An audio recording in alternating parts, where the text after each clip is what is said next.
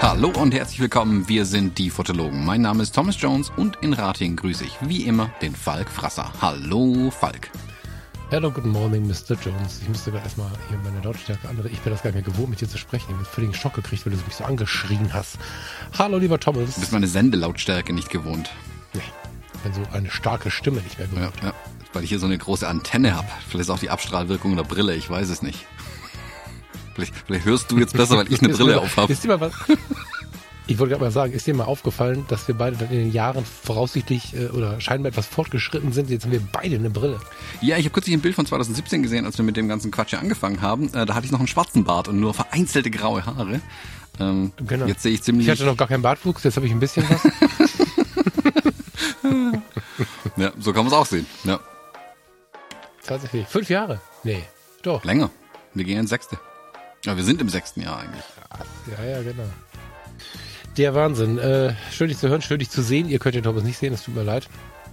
Ich wollte gerade sagen, wir können das ja mal ändern, aber dann muss ich meine Kamera noch umbauen. Mhm. Weil ich sitze hier zwischen, naja, es sind jetzt keine Eierkartons, aber viel schöner ist nicht. Und Thomas ist in seinem ja, YouTube-Setup. Übrigens, das ist ganz witzig, Thomas, wie gerade diese Lampe durch das, äh, siehst du das? Das Mikrofonstativ scheint. Ist das Absicht? Nee, ne? Nee, das ist äh, cooler Zufall bei mir, wie das alles steht. Total cooler. Das ist echt cool. Hammer. Ja, ähm, ein Monat ist vergangen, Thomas. Mhm. Ich bin gespannt, was Neues gibt. Ja, ein bisschen über einen Monat sogar. Also war es eine relativ lange Pause irgendwie, aber äh, wie, wie so üblich, das Jahr fängt an und dann ist es schon fast wieder gelaufen. Ach guck, ich wollte noch hin, vorhin noch raussuchen, wie viel Prozent vom Jahr schon wieder gelaufen sind. Ähm, weil ich bin mit meiner Planung schon irgendwie im April angekommen tatsächlich und baller mir den schon voll. Das Jahr fühlt sich schon wieder vorbei an, bevor es richtig angefangen hat. Ähm, Also machen wir diese Woche noch einen Termin für März, ja. äh, würde ich empfehlen, ja. Wir haben am Anfang gedacht, wir würden das hier jeden äh, Anfang des Monats machen und ich habe gedacht, naja, der Thomas hat den Kalender mal voll, aber ist ja kein Ding, ich bin ja jetzt flexibel. Ich habe ja auch einen Dienstplan, habe ich kurz vergessen, als wir das so geplant haben. Ja. Aber gut, ich meine, der zehnte, hey, das ist noch vor der Mitte. Ich find's gut. Mhm. Ja, wird nächsten Monat aber definitiv auch wieder so um den Dreh rum werden, weil ich ja äh, am 8. erst aus Kuba zurückkomme. Ja, naja, gerne. Ist doch gut. Also ich denke, weiß nicht, sagt was da draußen, schreit was da draußen, aber ich denke, ob wir jetzt am 1. oder am 10. kommen, wenn wir einmal im Monat kommen, ist schon gut, Ja. finde ich. Das war die Einwandvorbehandlung. Guck mal, da müssen wir gleich drüber reden, aber bevor wir irgendwas anderes besprechen, würde ich gerne wissen, ob deine unfassbar unbezahlbare, wertige, großartige Kaffeemühle mir repariert ist. Also unbezahlbar ist die nicht, die kostet was 360 Tacken, das ist überschaubar. Ja, 360 Tacken für eine. das ist für eine Kaffeemühle nicht teuer. Muss mal gucken mein Display. Kaffeemühle ist ähm, für den Nespresso-Käufer sehr teuer. Ja, das schon. Dafür ist er halt auch wesentlich besser wie ein Espresso. Das möchte ich auch gar nicht bestreiten. Es, es äh, hat es funktioniert. ja, also es war ein bisschen Hickhack, weil die Ersatzteile erst nicht lieferbar waren. Auf jeden Fall, ich habe es bestellt, ähm, den Motor, äh, das Getriebe erst bestellt. Das waren irgendwie, war es dann zwei Wochen in der Versandhölle gefangen. Ähm, Dann kam raus, dass es einfach nicht lieferbar ist. Dann habe ich ein bisschen rumgesucht, dann habe ich irgendjemanden gefunden, der mir Motor und Getriebe zumindest liefern konnte. Da habe ich mir, ja, dann ist es, also viel mehr kann ich auch nicht mehr austauschen, funktioniert es ja auch auf jeden Fall wieder. Und das kam dann jetzt vorletzte Woche, glaube ich, und dann habe ich sie auseinandergenommen, Motor und Getriebe getauscht und wie zu erwarten, äh, oder von mir her, nicht wie es erwarten hat, es sofort wieder funktioniert, kann man gar nicht sagen. Ähm, ich habe sie wieder zusammengebaut und das sah erstmal auch alles sehr gut aus. Und das ist ja eine Mühle, das ist ja das Malwerk, ist eine Barazza-Sette, falls ihr jetzt mir direkt eine E-Mail schreiben wollt. Eine Barazza-Sette, die funktioniert ein bisschen anders, weil der Motor seitlich dranhängt und die, die Mühle in Anführungszeichen falsch rum eingebaut ist. Ich habe auch mal einen Namen davon gekannt, wie das heißt. Ähm, dadurch hast du aber keinen Totraum in der Mühle, es fällt immer alles durch. Das ist super. Und ähm, bauartbedingt musst du am Ende quasi den, den Kegel von unten einsetzen in die Mühle, bevor du dann oben wieder Bohnen reinwerfen kannst zum Malen. Letzt, also alles auseinandergebaut, äh, raus, gereinigt, ähm, Motorengetriebe raus, neue Motorengetriebe rein, nochmal geguckt, ob ich alles richtig angeschlossen habe, Ölwechsel gemacht, äh, Zündkerzen rein und dann zugemacht.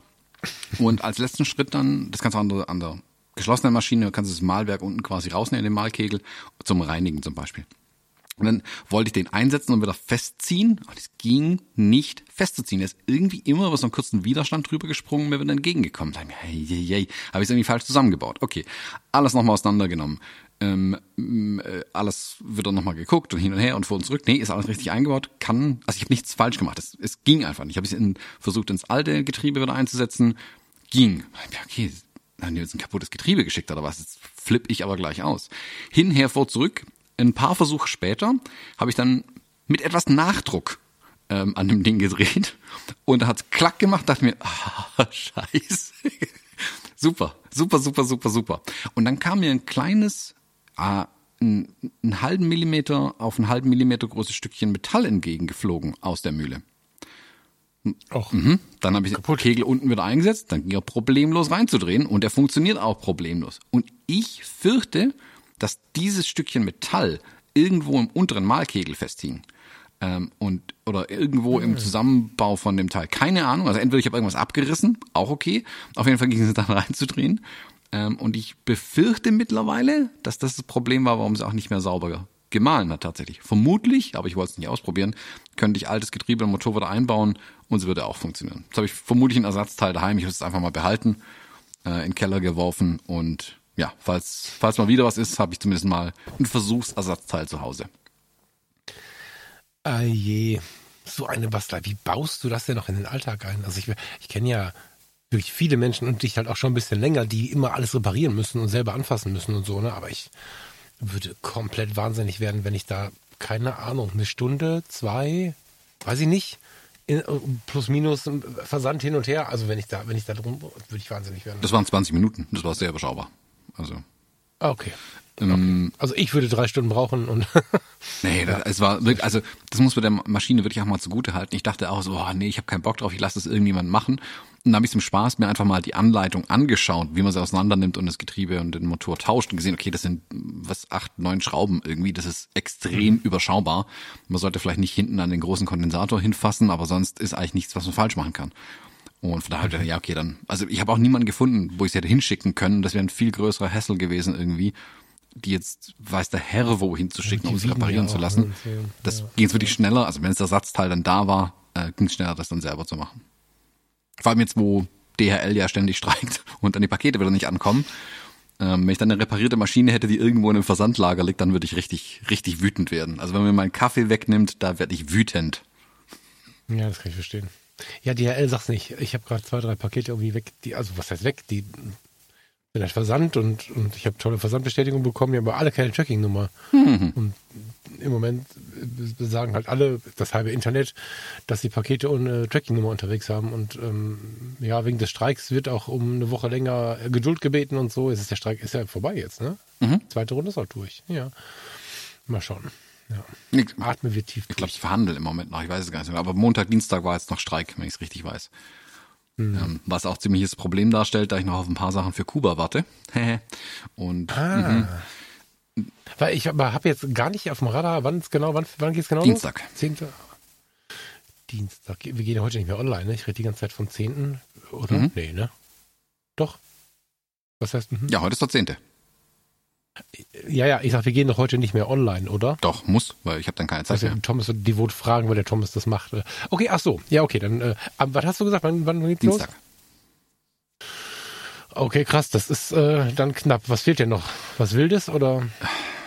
Ja, eigentlich schon. Mir fehlen noch zwei ähm, variable ND-Filter, die ich fürs Filmen brauche, tatsächlich und ein Adapterring. Hm. Und ich äh, hatte eigentlich noch Speicherkarten bestellt, aber da habe ich gar keine Hoffnung mehr, weil da haben sie schon angegeben, dass die erst nächste Woche kommen. Die kommen da garantiert zu spät.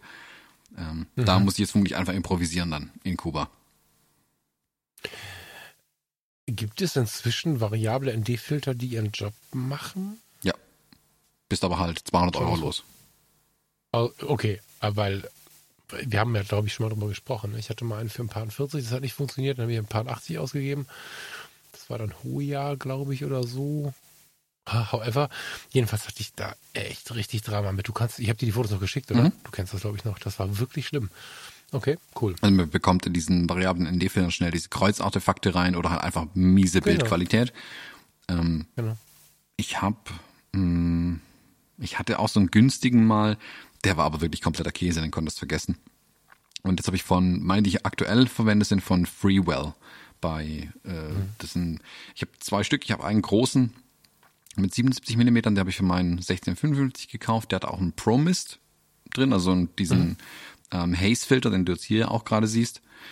Ein, der hat beides. Der hat beides drin, ja. Der ist also für mich, ich dachte mir, fürs Film ist der eigentlich perfekt, weil ich dann quasi ähm, gleich diesen ja Promised-Filter mit drauf habe, weil man soll ja auf den ND-Filter, auf den War-ND-Filter nicht mehr viel stacken, weil die ja eh schon relativ dick auftragen. Ähm, ja. Dann dachte ich mir, cool, dann habe ich beides zusammen. Der ist auch super, den habe ich auch viel verwendet, gutes Ding. Ich hätte aber ganz gerne kleinere gehabt, weil ich mit dem 1655 gar nicht mehr so viel Film tatsächlich. Das ist zwar super praktisch mhm. irgendwie, aber halt auch riesengroß und schwer. Und ich filme ja gerade ganz mhm. viel mit dem 18er, das du jetzt gerade vor mir, äh, durch das du mich anschaust. Äh, und das hat einen mhm. kleineren Filterdurchmesser. Da habe ich zwar einen eigenen Glimmerglass-Filter und jetzt muss ich aber noch einen ND-Filter ähm, eben dazu kaufen. Und ja, ich hoffe, dass der mhm ja, heute oder nicht mehr kommen, fürchte ich. Vielleicht am Samstag oder Montag, sonst muss ich irgendwie den großen mitnehmen und mit den Adapterringen, die auch nicht kommen, dann halt mit so ein paar alten Billo-Adapterringen dann das Ding hochadaptieren von 62 auf 77 Millimeter. Sieht scheiße aus, aber ist dann halt so. Hm. Ja gut, aber ist eine Notfalllösung, ne? mhm. weil in Kuba wirst du sowas nicht kriegen. Nee, auf gar keinen Fall. Also oder also vielleicht, aber äh, nee.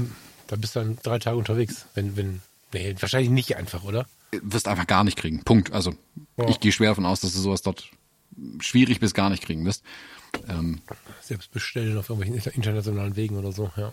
Ja, also ich habe kürzlich die Tage was gelesen, selbst wenn du sowas so Expressversand von einer verlorenen Kreditkarte in eine neue schicken lässt, kann es einfach mal eine Woche dauern oder so. Also Express mhm. ist immer relativ. Die Mühlen malen da sehr langsam. Ähm, da muss man dann ja eher mit ähm, viel Backup-Equipment hinreisen, falls irgendwas schief geht. Deswegen hatte ich eigentlich gehofft, dass das noch kommt. Ich hätte dann den anderen Krempel trotzdem reingeworfen in den Koffer, einfach damit ich es dabei habe, falls was wäre. Man weiß ja nie. Hm. Ja, schon. Also mir fällt gerade schon wieder auf, dass wir immer nur über Post und sowas alles reden. Post ist unser Thema, wirklich. wir können eigentlich einen, einen Post-Podcast, wie, wie hieß er noch? Nicht zu ähm, King of Queens. Doug mhm. Heffernan oder so, ne? Duck und Carrie, genau. Ähm, jetzt hast du die Brille wieder auf. Ich habe mich gerade schon, schon irritiert. Ähm, ich wundere mich immer, dass es eine Zeit lang ja wirklich so war, dass du auch auf Wunsch fast alles Same Day oder zum nächsten Morgen bekommen hast. Jetzt ist das irgendwie so Teil der Angebote und wenn es ganz besonders ist. Und wenn ich wirklich das brauche, ist es Same Day oder äh, am nächsten Tag nicht zu erreichen. Ich verstehe es nicht. Ja. Und, und dann brauche ich aber was gar nicht, bestelle das um 21.30 Uhr im Bett, weil wäre mal schön, das zu haben. Da klingelt ja um 7 Uhr und hat es da. Also, Na, der klingelt ja. noch, während du im Bett liegst quasi. Das ist, ist wirklich so, ja, ja. Genau. Kurz schlafen, ja. Ähm, ja, wobei, also wir hatten jetzt ein paar Mal den Fall, dass wir auch so Same Day Deliveries direkt bekommen haben wo wir das bestellt haben, das ist natürlich schon super praktisch, aber ich denke mir auch, das ist irgendwie völliger Unsinn, ähm, dass wegen dem, wegen der geringen Zahl Pakete dann die Leute irgendwie durch die Gegend fahren. Das, also, das ist sicherlich guter Service, aber ich frage mich, ob das ähm, wirtschaftlich ist. Gut, Amazon macht die Sachen letzten Endes wirtschaftlich, aber ob es nicht irgendwie halt auch die Leute verheizt äh, und halt auch echt die Umwelt unnötig belastet. Deswegen, ich habe mich jetzt eigentlich eingeschossen, also wenn ich noch was bei Amazon bestelle, was ich auch versuche extrem zu reduzieren, ähm, dass ich diese Amazon Day Deliveries nehme. Sprich, ich kann drei, vier Sachen bestellen, aber die kommen dann alle an einem Tag zusammen gebündelt. Ja, das habe ich auch überlegt. Und ja. dann habe ich halt einmal einen großen Berg Pakete irgendwie dastehen. Das finde ich tatsächlich mittlerweile auch praktisch. Dann kommt nicht wirklich nicht jeden Tag irgendwas, sondern das kommt zu einem bestimmten Tag.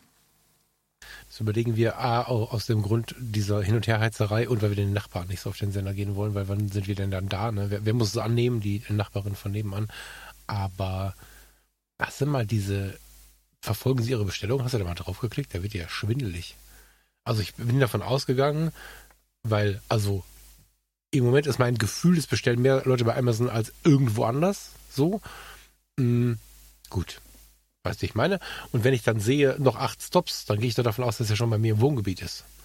Und die scheinen diese Same-Day-Kisten irgendwie Weiß ich auch nicht. Also es scheint nicht anders zu gehen, als dass die wirklich durch die ganze Welt fahren. Der ist in Duisburg, fährt über Duisburg nach Essen, ist dann zweimal in Essen, fährt dann kurz mal nach Düsseldorf und ist dann zwei Stops später bei mir. Also das sind Riesenstrecken, die die teilweise machen. Das hätte ich nie gedacht. Schon gar nicht, wo wir hier relativ im Ballungszentrum sind. Ja, deswegen würde ich auch das mal nicht mehr zu tun. Hm. Ja. ja, ich habe jetzt meine ganzen, also alles, was Fotoequipment ist, habe ich jetzt auf verschiedene Händler aufgeteilt, dass ich im Prinzip genau weiß, Blitzequipment kommt von denen, Kameraequipment kommt von denen, ähm, mhm. Studio-Generalausstattung kommt von denen. Ähm, und so habe ich es einfach ein bisschen aufgeteilt mit, auf Händler, mit denen ich eh irgendwie Connections habe. Ähm, dann kann ich das Zeug da bestellen und dann kommt das, sage ich auch mal fast zusammen, wenn ich irgendwas bestelle und dann, oder ich mhm. habe ja meist sogar direkten mhm. Kontakt, persönlichen Kontakt mit denen. Das finde ich richtig, richtig gut. Das ist hilfreich, weil du auch eine Beratung natürlich bekommst. Ähm, und du es zum Teil auch günstiger bekommst als bei Amazon, wenn wir ganz ehrlich sind. Ähm, Amazon ist nicht immer günstiger, genau, stimmt. Ja. Genau. Ja, ähm, es ist aber oftmals so kleiner Quatsch irgendwie, den du halt bei Amazon, also wenn du wirklich brauchst, kriegst du ihn bei Amazon einfach besser oder du kriegst ihn sogar nur bei Amazon, weil Händler ähm, das gar nicht gelistet haben. Also irgendwie so obskuren Kleinkrimskrams, ähm, der halt irgendwo aus Asien kommt, wo du meistens nicht mal eine Rechnung hinterher bekommst dann von Amazon. Ähm, das kriegst oftmals nur bei Amazon tatsächlich. Ähm, ich habe jetzt sogar bei den Händlern, weil es mich halt so genervt hat, weil bei Amazon der Preis so völlig bescheuert war oder es nicht lieferbar war, habe ich so einen, ähm, diesen Glimmerglass-Filter in Holland bestellt. Das, mhm. Die haben mir was auch, glaube fünf Euro Versand noch oben drauf gepackt, aber der Filter selber kostet, hat, glaube fast 100 Euro gekostet. Das reißt dann auch nicht mehr raus. Aber da dachte ich mir auch, nee, komm, dann hat der was davon. Ähm, das macht den Kohl nicht mehr fett. Ähm, und ich versuche da wirklich so gut es geht auf Amazon zu verzichten mittlerweile. Hm. Ja. Ja, bin ich noch nicht, oh, Pala, Verzeihung, bin ich noch nicht so gut tatsächlich, aber es liegt auch ein bisschen daran, dass ich ja kein, kein direktes, also ich habe, ich, ich brauche fototechnisch, den Kram habe ich halt, ne, so und das ein Objektiv, was ich jetzt bestellt habe, wo habe ich denn das bestellt? Nicht bei Amazon, beim Fotohändler irgendwo. Köster oder so. Hm, keine Werbung machen für die, die es nicht verdient haben. Ich weiß nicht genau. Ähm, ich bestelle noch viel zu viel bei Amazon. Ah ja. Naja, doch, doch. Doch, doch, gut, dass du es so sagst, dass, äh, da kann ich nochmal drüber nachdenken. Ich weiß aber auch noch gar nicht, wie meine genaue Position dazu ist. Wir müssen das Thema beschränken, finde ich, weil wir tatsächlich nicht äh, immer wieder nur über die Post reden müssen und über so bestellen mhm. und so. Aber ich habe da tatsächlich gerade auch keine Meinung, weil sie natürlich, muss man einfach sagen, durch äh, unkomplizierte Handhabung auch unglaublich punkten bei mir. So. Ja. Hm. So ist es. Sie sind schnell. Sie sind ziemlich zuverlässig. Du meinst Amazon? wenn sie mal unzuverlässig sind, mh. und wenn sie mal unzuverlässig sind, ersetzen sie in einem Tag gefühlt. Das muss ich denen zugute halten. Ne? Die Fahrer sind inzwischen ganz cool drauf. Da habe ich am Anfang war ich ein bisschen gestresst, aber inzwischen sehe ich nur noch Strahlemänner irgendwie. Also das ist im Moment cool. Hm.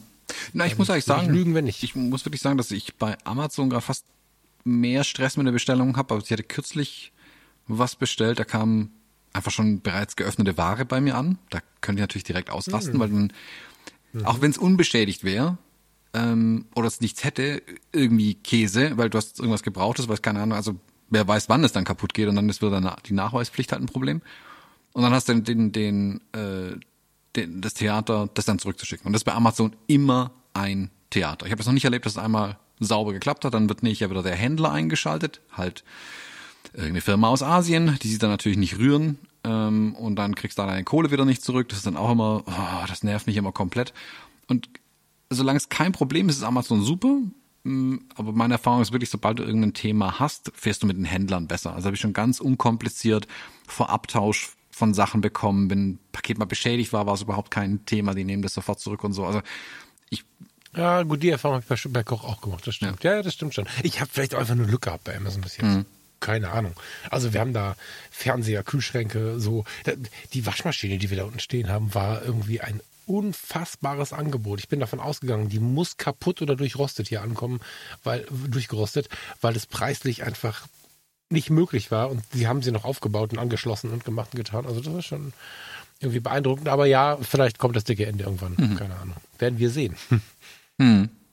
Ja, also wie gesagt, ich finde auch tatsächlich das Einkaufserlebnis, wenn ich so beschreiben mag, bei den Händlern mittlerweile besser als bei Amazon. Ich finde Amazon ist, dieses Interface ist immer noch so uralt und es nervt mich komplett. Es ist so ein Alarm und Werbung und tausend Dinge blinken auf und wollen was irgendwo von dir.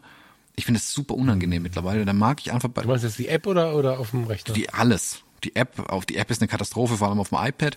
Ähm, die auf dem, am Rechner ist halt das Interface, das man kennt, aber ich finde es ich find's schlimm, ich find's total nervös und frickelig und dann lädt's irgendeinen Scheiß nach und hier Angebote, kauf jetzt Waschmittel. Freunde, ich bin ein Business-Account, ich will das alles nicht sehen. lass mich in Ruhe. Aber ich habe ja auch, ich muss sagen, die meisten Händler, also ich kenne jetzt keinen mehr, der irgendwie so einen völlig veralteten Webshop noch hat, ähm, die haben in den letzten zwei, drei Jahren hast du richtig gemerkt, wie eigentlich jeder vernünftige Händler seine Online- Strategie wirklich mal in die Hand genommen hat und jeder einen echt guten Shop hat, der gut sortiert ist, wo die Infos drin sind, wo du Produktbilder hast, wo du total die technischen Datenblätter direkt bekommst und so weiter. Das ist richtig, richtig gut geworden. Und ich finde das Einkaufserlebnis mittlerweile bei den in Anführungszeichen stationären Händlern, die eben auch versenden, wirklich besser als bei Amazon. Mhm.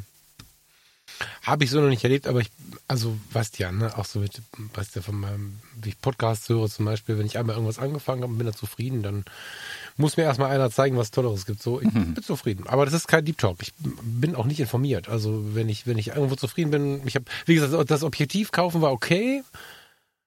Aber ich glaube, dass der Mensch, da gehöre ich definitiv dazu, obwohl ich das immer nicht möchte, dann auch wie ein Gewohnheitstier ist. Und da kenne ich halt die Oberfläche, ne? Wenn ich dann irgendwo anders bin, dann ich, ah, wie geht denn das hier, wo ist denn da und was ist denn da und so. Wenn ich da was Neues finde, was cool ist, bin ich dafür doppelt so begeistert.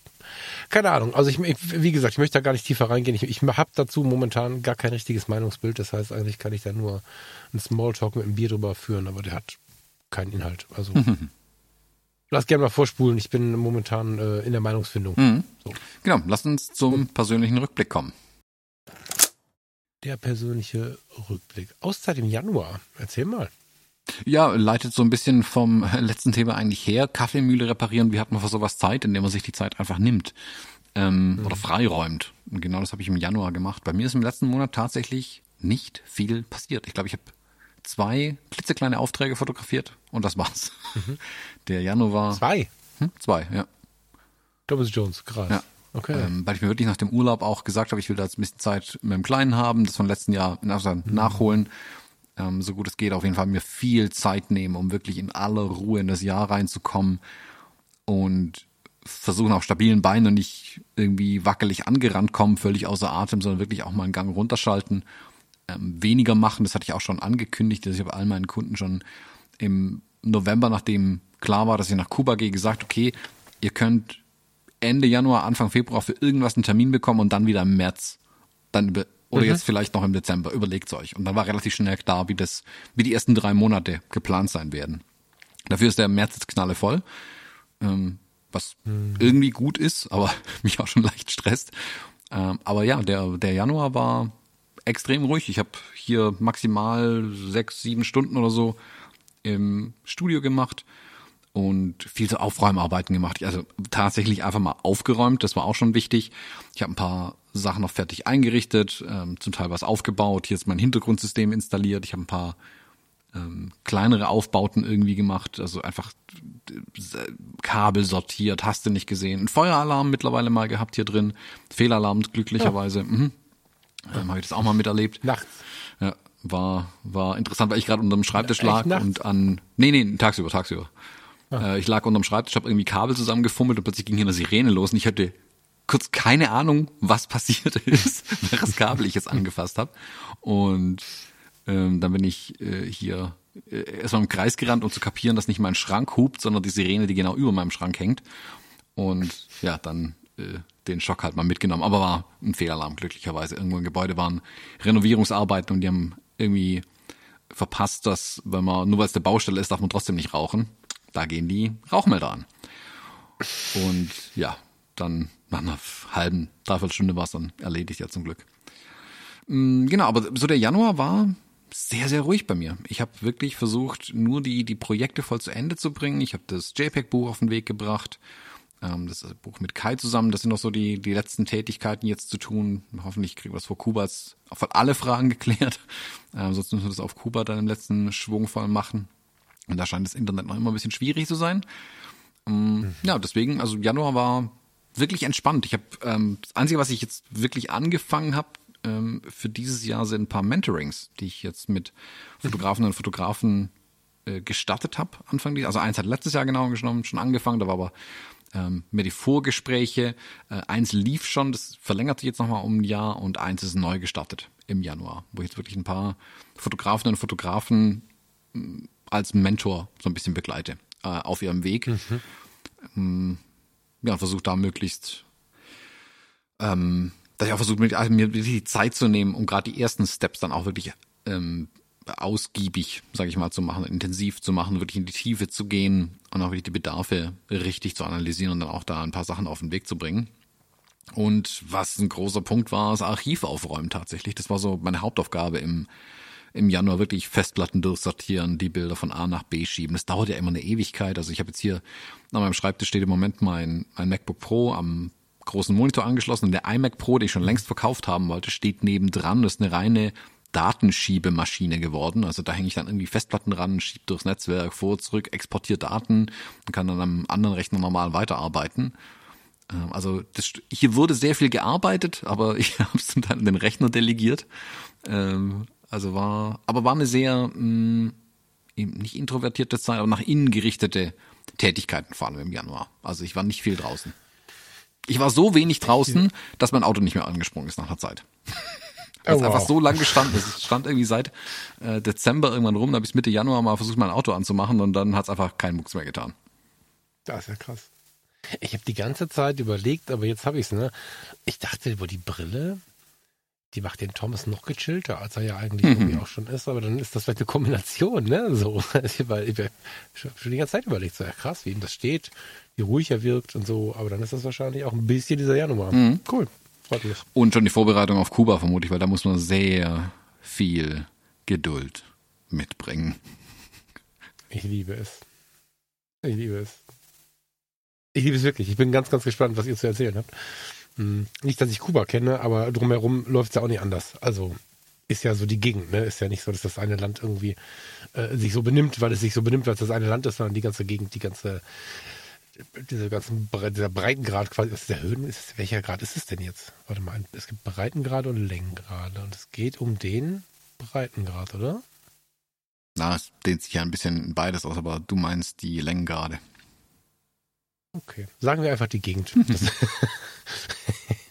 ja, ich bin sehr gespannt. Ja, viel Geduld. Ich meine, ich bin gespannt. Ja, sehr geil. Hm. Hast du denn fotografisch irgendwas für dich gemacht? Nee. Ich habe fast, ich hab so fast nichts raus? fotografiert tatsächlich im Januar. Ich habe, ja. ähm, wie gesagt, ich habe zwei kleine Kundenaufträge gemacht, das waren so Porträts und Mitarbeiterporträts und sowas, aber pff, das war völlig, völlig überschaubar. Ich habe in Ägypten habe ich natürlich fotografiert ein bisschen, klar, wo, wo mhm. ich im Kleinen unterwegs war. Ähm, aber auch da, also so völlig beiläufig nur, aber ich habe nichts mhm. großartig jetzt angefangen. Also ich war ja auch aber so viel mit der Bildredaktion, mit den Büchern beschäftigt, dass ich auch wirklich so viele Bilder vor der Nase hatte, dass ich keine neuen machen wollte, wenn ich ehrlich bin.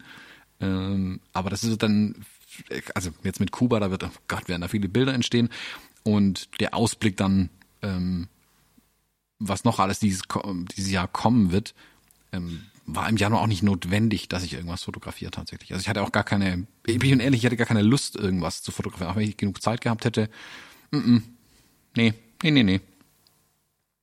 Das hatte ich ja, äh, ich glaube, in der letzten oder was in der vorletzten Sendung, also kann ich gut nachvollziehen, weil die ersten Monate jetzt mit dem neuen Job, da, hat sich genauso angefühlt. Da war es ja auch so, dass ich wirklich so ganz wenig, ähm, auch nicht mit, mit dem Drang irgendwie rauszugehen und so, das war, das war echt krass. Das ist ähm, ganz, ganz spannend oder ich finde es gut, wenn man irgendwie so in die Phase oder in, in, in, so weit gekommen ist, dass man nicht so, eine, so einen inneren Druck damit hat. Ich kenne nach wie vor relativ viele Leute, die sich den Druck machen, immer genug fotografieren zu müssen, für was auch immer, ja, ob Business oder Hobbyfotografen.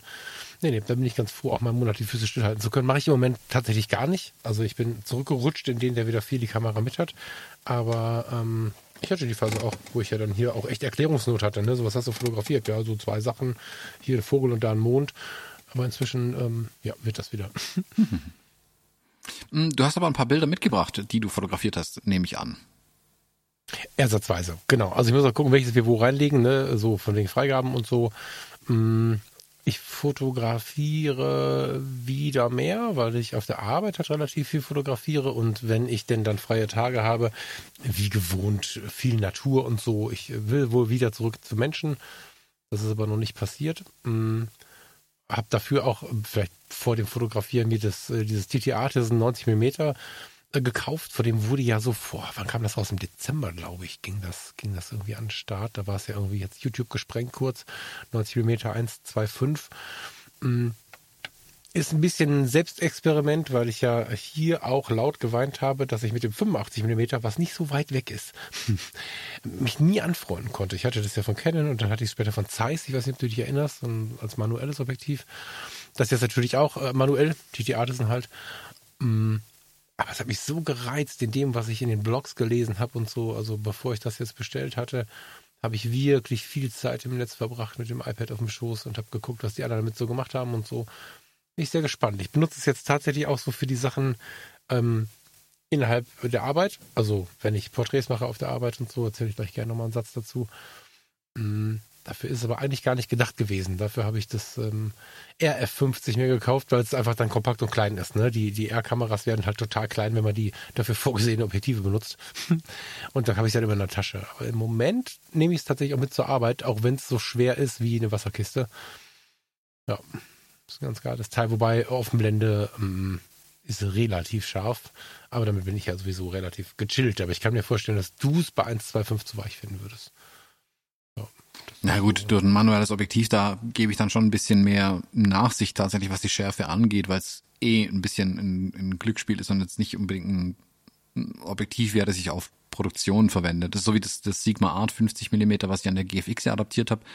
Das verwende mhm. ich auch so für mich, wenn ich irgendwie Bock drauf habe, aber ich würde es niemals auf eine Produktion mitnehmen, weil der Autofokus mhm. schlicht und ergreifend nicht zuverlässig genug ist und es immer mal wieder irgendwie in der Firmware Probleme gibt mit der Kiste, und dann dreht es einfach in die falsche Richtung beim Fokussieren ähm, und dann macht es irgendwie gar nichts mehr. Und dann, das kannst du auf einer Produktion einfach nicht gebrauchen. Also so sehe ich aber die ganzen manuellen Kisten. Wenn ich irgendwie Bock drauf habe auf ähm, gewisse Effekte, sage ich mal, dann nehme ich sowas immer gern mit. Ich bin hier hinter mir, du siehst vielleicht in einem Regal stehen, da steht die mein XT2 mhm. mit diesem äh, Pergear 8, nee, 8, 25 Millimeter, glaube ich. Das ist auch so ein kleines, mini kleines manuelles Objektiv ist. Das ist ja überhaupt nicht gut. Also nichts optisch ist nichts an diesem Objektiv ist gut. Ja überhaupt nicht gut. Ist schön, wirklich. Also, also, auch die Ringe sind nicht. Äh, ich habe, ich es ja auch im, in dem Review habe ich ja auch ein bisschen verrissen. Das habe ich damals auf YouTube ja. gemacht. Ich verlinke euch das gern. Aber ich habe es behalten, weil ich es halt interessant fand, dieses total unperfekte an einem Objektiv mhm. dann doch äh, einfach zu haben. Wenn ich es brauche, habe ich eins, was ja. richtig unperfekt ist.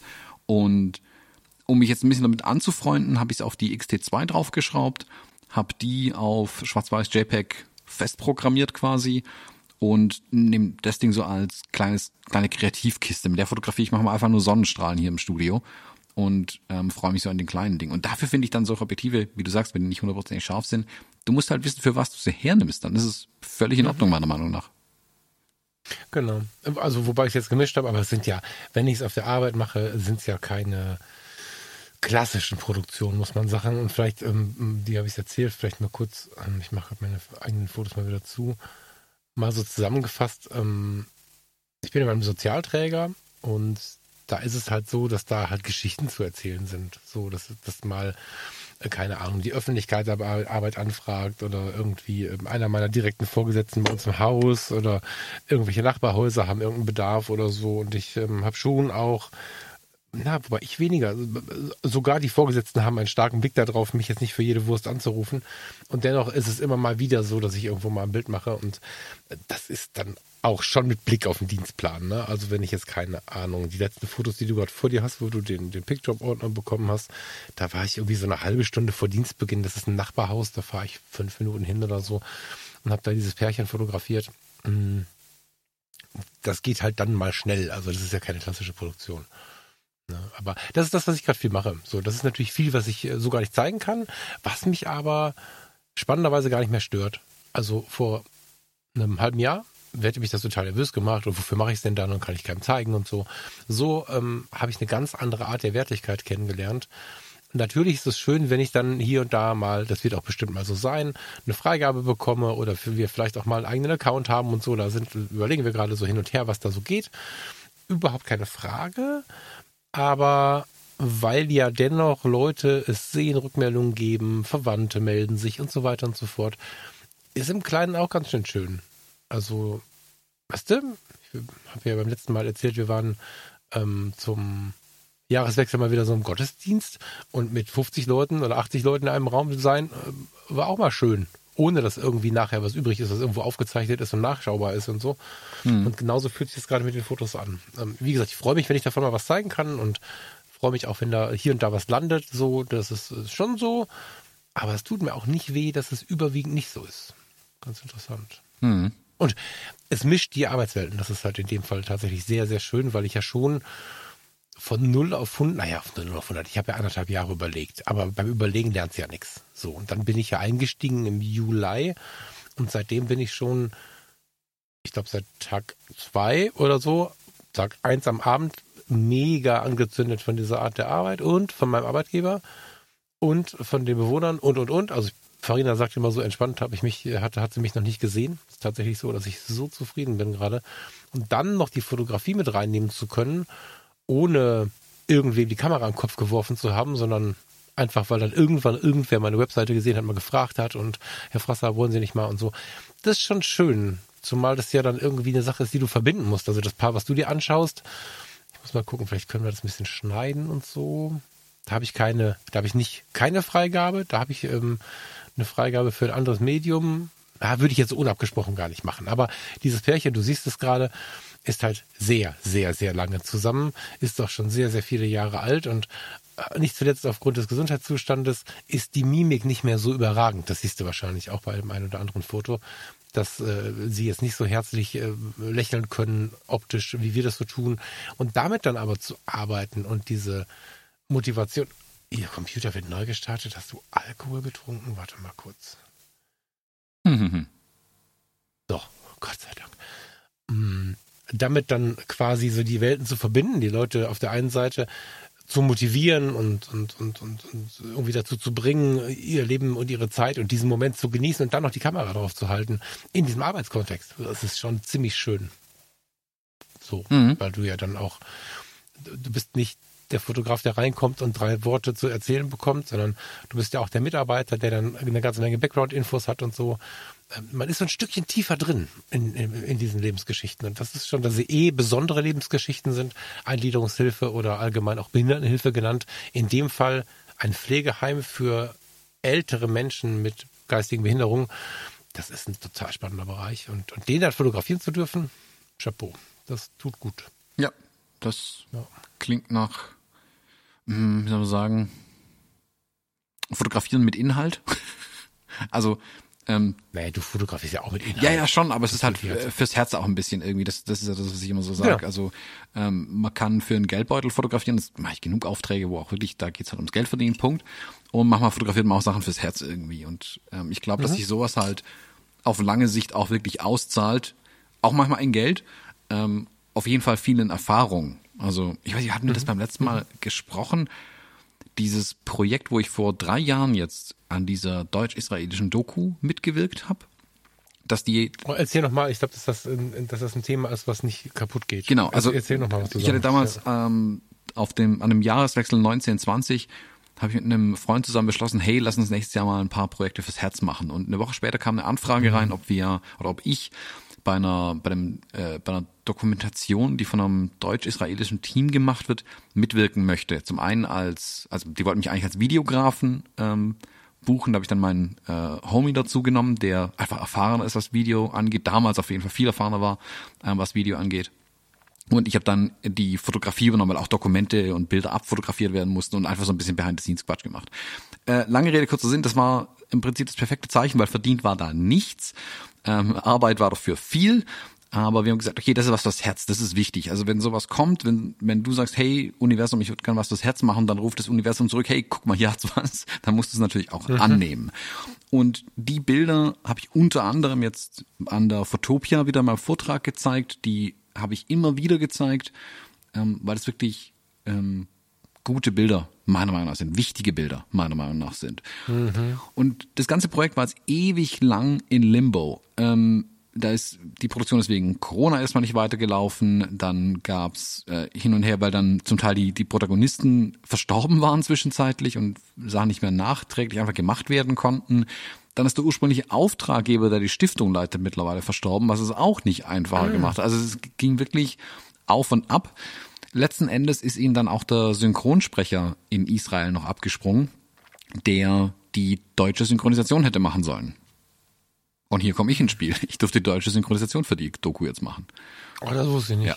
Krass. Ähm, und deswegen sage ich immer, wenn du was, wenn du die Hand aufmachst und das Universum auch mal ein bisschen was nehmen lässt, dann legt das Universum auch wieder was in die Hand zurück. Und das ist so ein Paradebeispiel dafür. Das, dieses eine Wie hieß Projekt, die Dame noch? die Brigitte Kneiper? Kneer, die könnt ihr auf meiner Homepage Knea, auffinden. genau. Ähm, die packe ich da auch äh, in die Shownotes auf jeden Fall mal rein. Ja, mach das. Ich habe kürzlich in einem Zoom, war das, glaube ich, von, vom Fotografie tut gut Freundeskreis, ja. Da hatte ich den Namen nämlich noch, Frau Kneer, genau. Hatte ich sogar noch auf dem Radar. Sowas brennt sich halt total fest, ne? Ähm, ich will nicht sagen, dass das das Einzige ist, deswegen habe ich gerade so reagiert. Das darf man nicht zu hoch hängen, weil natürlich äh, eine Fotografie, die irgendwie mit Geschichten und dem Herz zu tun hat und so darf ja nicht, oder finde ich zumindest, darf nicht dazu verwendet werden, irgendwas anderes kleiner zu reden. Das ist die große Gefahr dabei immer irgendwie. Mm. Aber es ist schon schön, das immer mal wieder zu tun und deswegen ist es wahrscheinlich gerade auch tatsächlich eine, eine ganz schöne, ähm, das ist sogar keine Alternative, ne? Es ist einfach eine schöne Beschäftigung damit. Hm? Ja, Genau. total. Das trifft mein, natürlich so ein bisschen auch die, die, die Frage, ähm, was es da mit dem gebuchten Fotografen, der zum Beispiel die Fotos, die du dir gerade angeschaut hast, äh, sonst gemacht hätte. Ne? Das ist auch so ein bisschen in meinem Hinterkopf. Aber als, also wenn ich, weißt du, was ich meine? Wenn, wenn du jetzt natürlich Mitarbeiter bist und so, hat das auch nochmal Herz, weil du manche von denen auch kennst und so, dadurch ist es irgendwie ganz praktisch und sehr, sehr schön.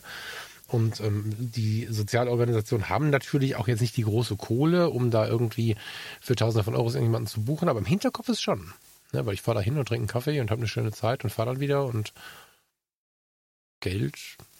Also wir haben noch nicht drüber gesprochen, aber ich möchte eigentlich kein Geld für haben. Mhm. Ja, ich sag mal, also ich fotografiere hier auch für eine, eine für, wie heißt's, ähm, ah, sag mir das, so einen Altenpflegeverein, äh, für den habe ich ähm, Ja. Bilder gemacht zum Beispiel. Da habe ich auch, das ist, also das hat mit meinem regulären Stundensatz einfach nicht viel zu tun. Das ist eine Aufwandsentschädigung, aber ich da auch sage, also mm, da muss wie gesagt, wenn die gute Bilder haben, das hilft denen. Ähm, für mich sind es ein paar Minuten zu fahren, das bringt mich alles nicht um. Die haben auch keine großen Anforderungen an mich. Die Abwicklung ist super easy. Ähm, da kann man dann sowas einfach auch mal, mal mitnehmen. Und ich, ich sag halt, wie gesagt, das ist halt Fotografieren mit Inhalt fürs Herz irgendwie einfach. Das tut gut, wenn man das gemacht hat. Und das ist dann auch schön, dann muss immer nicht die Kasse unbedingt so großartig klingeln. Deswegen habe ich da überhaupt keinen Stress damit, ähm, wenn das dann die intern machen oder wenn es da jemanden gibt, der das fotografiert. Ich glaube, da muss jeder einfach gucken, wie er über die Runden kommt. Ähm, von daher, da ist glaube ich alles gut.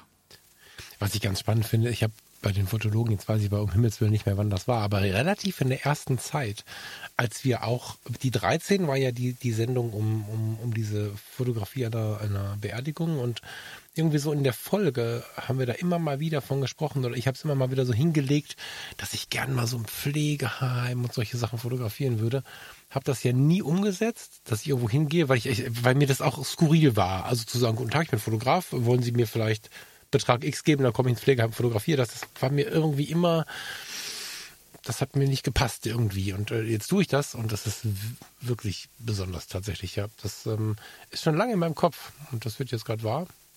Und das ist schon gut. Kann ich auch tatsächlich empfehlen, wenn jemand Zugang hat. Ne? Also wenn wir jetzt ähm, Hörerinnen oder Hörer haben, die die Eltern, die Großeltern, die Tante irgendwie in einem Pflegeheim haben oder wenn sie Menschen mit Behinderungen um sich herum haben und so, würde ich das Thema mal offen ansprechen, weil ähm, aus so einer gewissen Scham oder auch vielleicht, weiß ich nicht, Unsicherheit, da habe ich ganz lange mit der Pädagogin gesprochen, die dabei war bei dem, bei dem paar Momenten, die du da gesehen hast. Die hatten Durchhaltevermögen, die beiden von, ich glaube, sieben Minuten.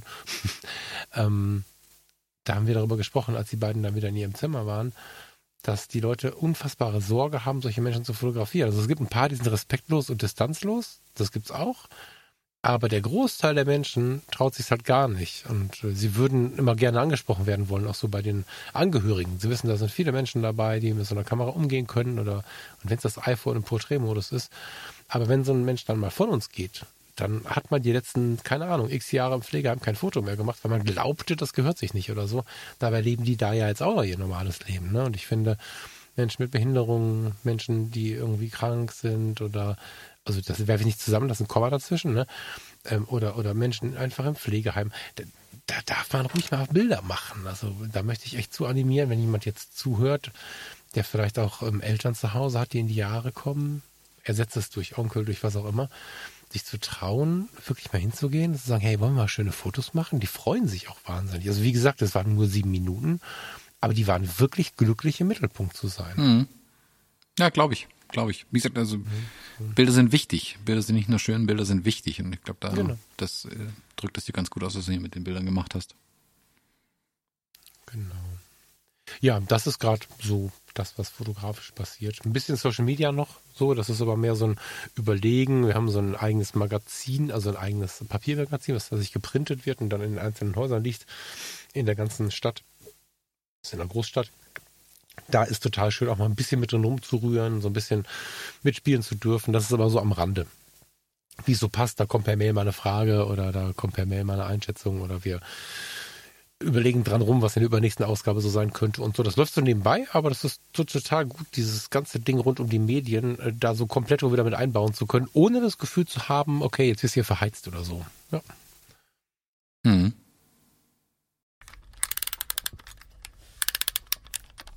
Wollen wir mal den Rundumblick wagen, was so in der Fotowelt sonst noch los ist? Sehr gern. Ich bin ganz gespannt auf deins, ehrlich gesagt. Aber mach du mal den Anfang. Okay. Wie soll das anders sein? Ich warte seit, boah, Thomas, wie lange gehe ich dir auf den Sender damit? Seitdem es sie gibt wahrscheinlich. Auf den Nachfolger der EOS RP, weil ich, also die EOS RP ist für die, die sie vielleicht nicht kennen, die kleinste oder war bislang die günstigste spiegellose Kamera, die günstigste spiegellose Vollformatkamera von Canon. Hat ähm, einen mit der 6D Mark II vergleichbaren Sensor. Ich hoffe, das ist so okay. Sensor und Prozessor ist leicht überarbeitet worden. Ähm, kleine Vollformatkamera, jetzt aber auch schon eine ganze Zeit im Rennen. Ich habe jetzt nicht nachgeschaut, seit wann, aber die ist schon eine ganze Zeit da. Du weißt es auch nicht gerade, ne? Mhm. Aber schon, Die ist schon eine Zeit da. Ist sie. die war mit, die, das war die zweite, die vorgestellt worden ist, nach der R. Ich weiß gar nicht, die kam nach der R, ne? Ja. Nicht vorher. Kurz nach der R, ja. Naja, nachdem die R ja, ich meine, sie wird immer noch neu verkauft, aber als wird die RP wahrscheinlich auch äh, weiterhin werden. Die werden im Leben noch nicht alle abverkauft sein, aber äh, dennoch gab es danach diverse Modelle und auf dieser äh, etwas preisgünstigeren Linie kam gar nichts. Und äh, parallel dazu war ja die große Frage immer, was, was ist denn jetzt mit den M-Kameras? Weil die M50 zum Beispiel, das sind die APS-C-Kameras von Canon gewesen, mh, die war ja eine hochgelobte Kamera, die einfach uncool war. Mit einem relativ bescheidenen Fuhrpark an Objektiven und so. Und jetzt haben sie ähm, vor, jetzt lass mich mal überlegen, vor drei oder vier Tagen inzwischen, haben sie vorgestellt die EOS R8 und die EOS R50. Und ich finde, das sind beides hochinteressante Kameras. Die R50 geht noch ein bisschen mehr ins Einsteigersegment, ähm, zeigt neu, die neue Linie von Canon, was das Bajonett angeht. Das M-Bajonett ist raus und jetzt, also das Canon M-Bajonett ist raus. Und jetzt gibt es für beide das RF-Bajonett, für APS-C und für Vollformat. Und das finde ich extrem spannend, dass er im Prinzip wie es EF auch ähm, gelaufen ist. Und die M, äh, nee, eben nicht, die R50 ist wirklich klein. Das ist natürlich ein bisschen irritierend, dass das Bajonett oder die, doch heißt so, ne, dass das Bajonett die gesamte Kamera zu sein scheint. Also wenn du dir mal ein Bild anschaust, weiß nicht, ob du da gerade drin bist. Ähm, es ist tatsächlich so, dass, dass, dass, dass dann die Kamera ist mehr Bajonett als Kamera, aber weil sie halt dann total klein ist und wenn du dir das zum Beispiel das RF 50 mm 1.8 anguckst, dann hast du eine ganz kompakte Kiste ähm, und ein ganz, ganz kleines Gerät, was jetzt quasi diese alte M-Linie ähm, ersetzt. Finde ich schön für Einsteiger, für die, die äh, im APS-C Bock haben, sich zu kümmern, ohne gleich eine R7 kaufen zu wollen und so. Ganz schönes Teil und die R8 ist halt quasi die neue AP. Und was daran besonders spannend ist, also ich habe ganz viele Dinge gelesen, auch so bei den Magazinen und so, ob das der neue Kassenschlager erkennen wird, weil die RP, der spürt man das ein bisschen an, dieses bisschen mehr Plastik als die R. Die, hast du die mal in der Hand gehabt, Thomas? Nee, ich glaube nicht. Außer vielleicht auf einer Messe kurz mal in der Hand gehabt, aber ich würde mich nicht dran erinnern auf jeden Fall. Ja, also ich mag sie, aber ich mag sie so ein bisschen, wie man so ein Fiat oder so ein Alfa Romeo mag. Die ist halt, die ist irgendwie cool, aber schon auch ein bisschen knirschig ist übertrieben, aber sie hat nichts mit der Wertigkeit der R zum Beispiel zu tun, vom Gehäuse her. Und die R8 scheint da viel eleganter daherzukommen, ist trotzdem aber klein, wie die RP auch, und hat aber fast alle Features der R6, äh, Moment, jetzt muss ich mir überlegen, R6 Mark II. Heißt superschnellen Autofokus, also ganz, ganz viele Dinge, die in der R6 Mark II wirklich für Staunen gesorgt haben, hat die R8 jetzt drin. Hat nur einen Speicherslot, das heißt, Canon versucht weiterhin verschiedene professionelle Segmente auszublenden und die auf die R6 Mark II zu schicken oder sogar auf die R5 Aber in dem Bereich der ambitionierten Hobbyfotografie oder auch denen, die so einen Mischmasch machen, wie ich das zum Beispiel mache und so, da treffen sie schon ziemlich genau mit der R8. Ist auch ganz gut so, dass sie da mehr Power gegeben haben, als es die RP konnte, dass sie wirklich so viel mehr kann, weil sie kostet jetzt 1,7 oder so im Start. Wird aber wahrscheinlich relativ schnell auf 1,3 oder so runtergehen. Das ist nicht, wie wir es uns gehofft haben, unter 1000 Euro, gar keine Frage. Aber da ja alles auch deutlich teurer geworden ist, ähm, Chipkrise und so weiter und so fort, ist das ein vertretbarer Preis, finde ich, für eine Kamera, die wahrscheinlich einige Jahre gute Dienste leisten wird. Und ich glaube, gerade das anspruchsvolle Hobbysegment wird das Ding leer kaufen. Also ich will nicht wissen, wie lange die jetzt nicht, ähm, nicht äh, lieferbar ist. Es würde mich sehr wundern, wenn die nicht reinsteigt, wie irre. Ja. Hm. Ist schon ein Kampfpreis. Ich finde 1800 Euro wirklich, hat mich überrascht. Ich hätte mit teurer gerechnet, mhm. weil der Abstand zur R7 so gering ist. Also die R7 kostet 1600, das sind gerade mal 200 Euro mhm. mehr und du kriegst einen Vollformatsensor ich, die werden schon. Die R7 ist ja konzipiert für die, die unbedingt den kleinen Sensor wollen. Genau, genau, genau. Aber, ich, aber viele, weißt du, viele große Sensor, bessere Kamera. Und da hätte ich erwartet, dass einfach durch die Kosten des größeren Sensors die Kamera wesentlich mhm. teurer mhm. wird. Also ja, ja, ja. ja. Ich, meine Preise sind ja nicht du errechnest so einen Preis von einem Produkt ja nicht anhand dessen, du lässt ja nicht die, die Materialkosten kommen, dann machst Aufschlag 50 Prozent, juhu, das ist unser Preis, da würden A, sehr krumme Preise rauskommen und B, du musst deine Preispolitik fahren. Du musst ja versuchen, deine, deine Produkte zu segmentieren und klar zu machen, wo das ist die teure Kamera, das ist die mittlere Kamera, das ist die günstige Kamera. Und das ist einfach für die mhm. Kunden zu kapieren, was sie eigentlich kaufen wollen. Und im Moment scheint bei allen Herstellern so ein bisschen dieses, ah, wir preisen alles ungefähr gleich ein. Ähm, mhm. Also Fuji hat das jetzt ja auch gemacht mit der mit der XH2, XH2S und XT5. Die XH2S ist ein, schon deutlich die teuerste Kamera von den dreien. Aber die XT5 und die XH2 sind nicht so weit auseinander. Also die Frage, ist die XH2 günstig oder die XT5 teuer? Lassen wir mal dahingestellt.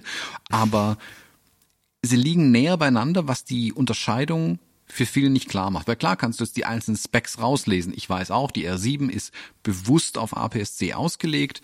Ähm, ich sehe die ja immer noch wie die äh, 7D früher bei den, genau. bei den Wildlifern und so.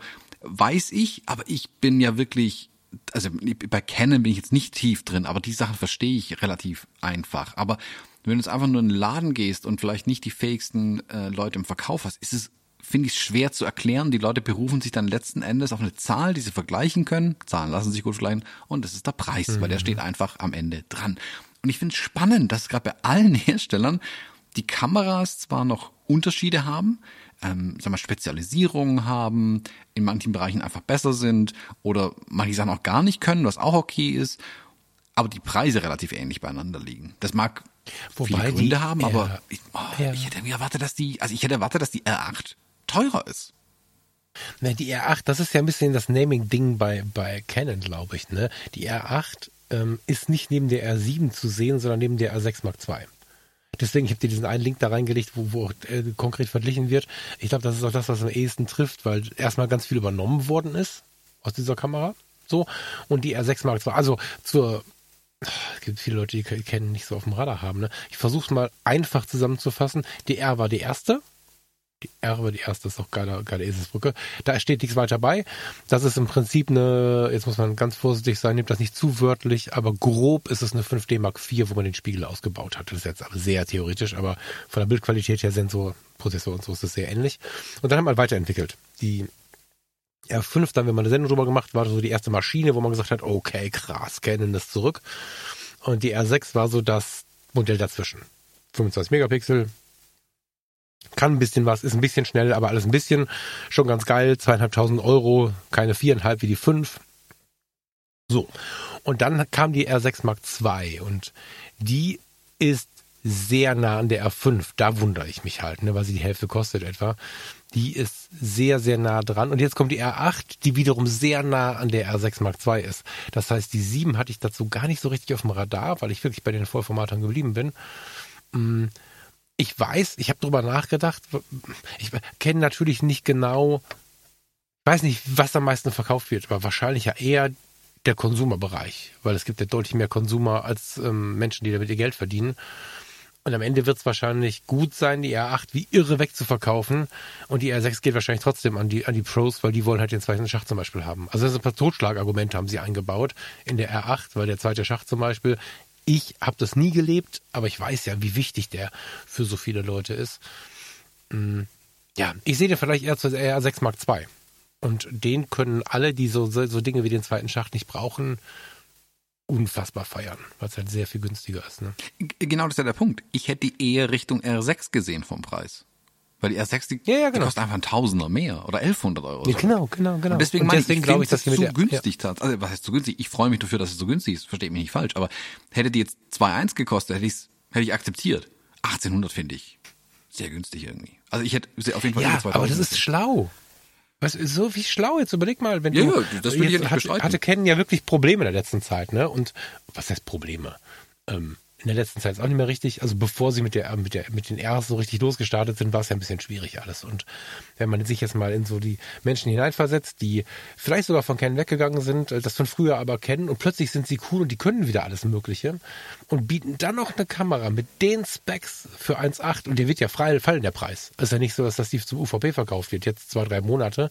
Wenn sie nicht lieferbar ist, vielleicht auch ein bisschen länger. Aber am Ende steht da wahrscheinlich 1500 oder so. Viel weniger im Moment glaube ich nicht, aber so 15, 1590, irgendwie sowas. Und dafür kriegst du eine Kamera, die dich fünf, acht, neun Jahre vielleicht begleiten kann, weil bei den Sensoren tut sie nicht mehr viel.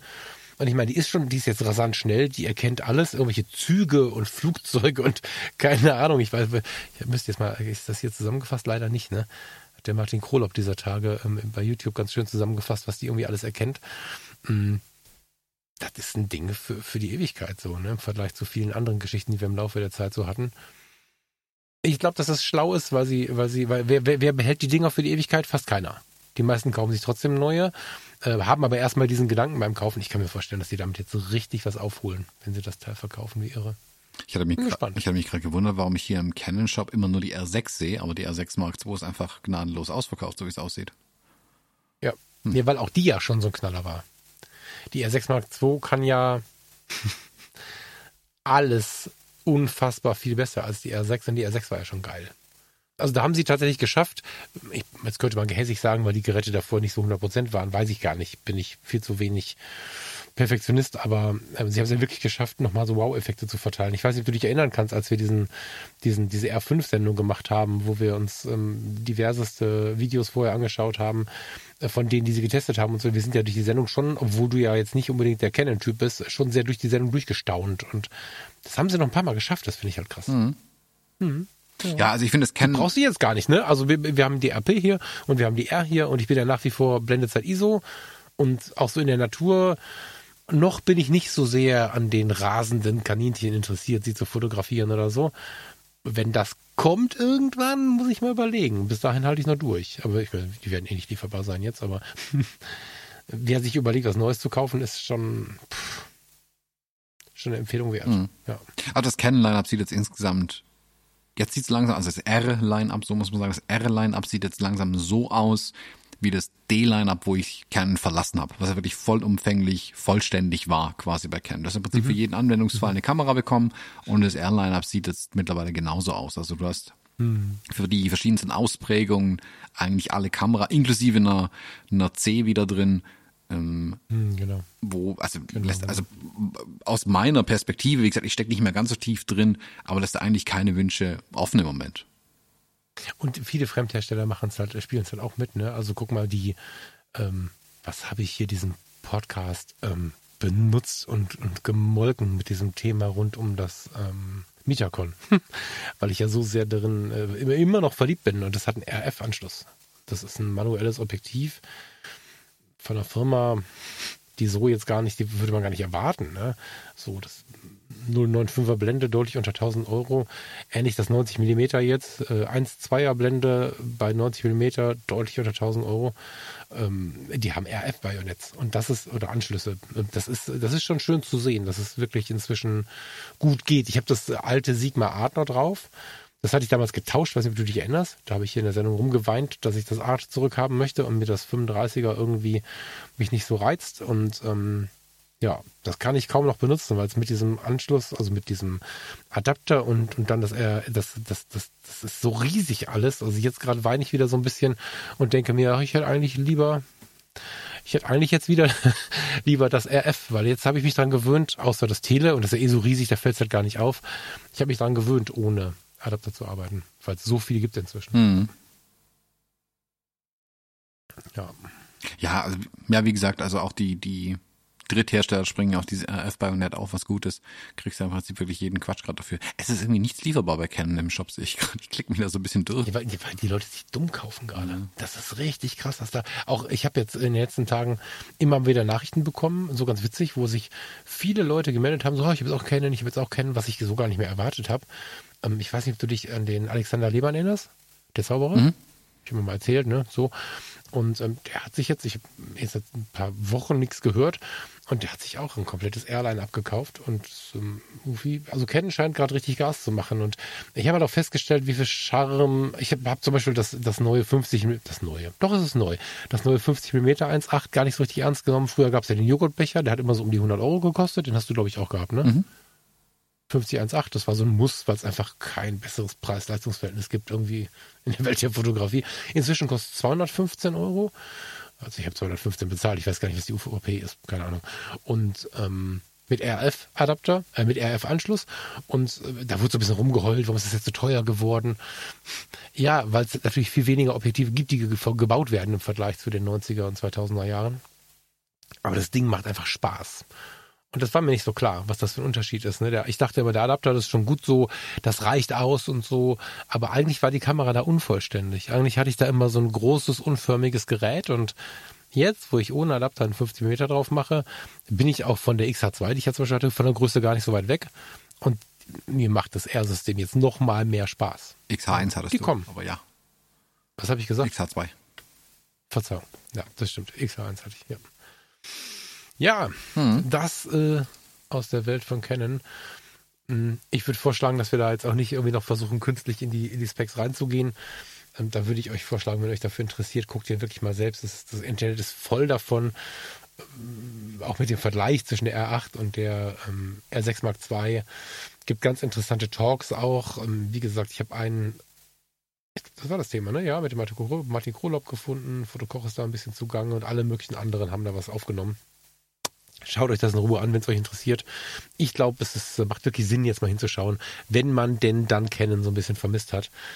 Ähm, lange war das eine Liebhaberkiste, dass ich äh, mich so gefreut habe, sie zu haben. Und alle haben geguckt und mich gefragt, was machst du da? Das ist doch Quatsch. Aber jetzt langsam, jetzt langsam wird's gut. Ja. Hm. Ja, sieht gut aus.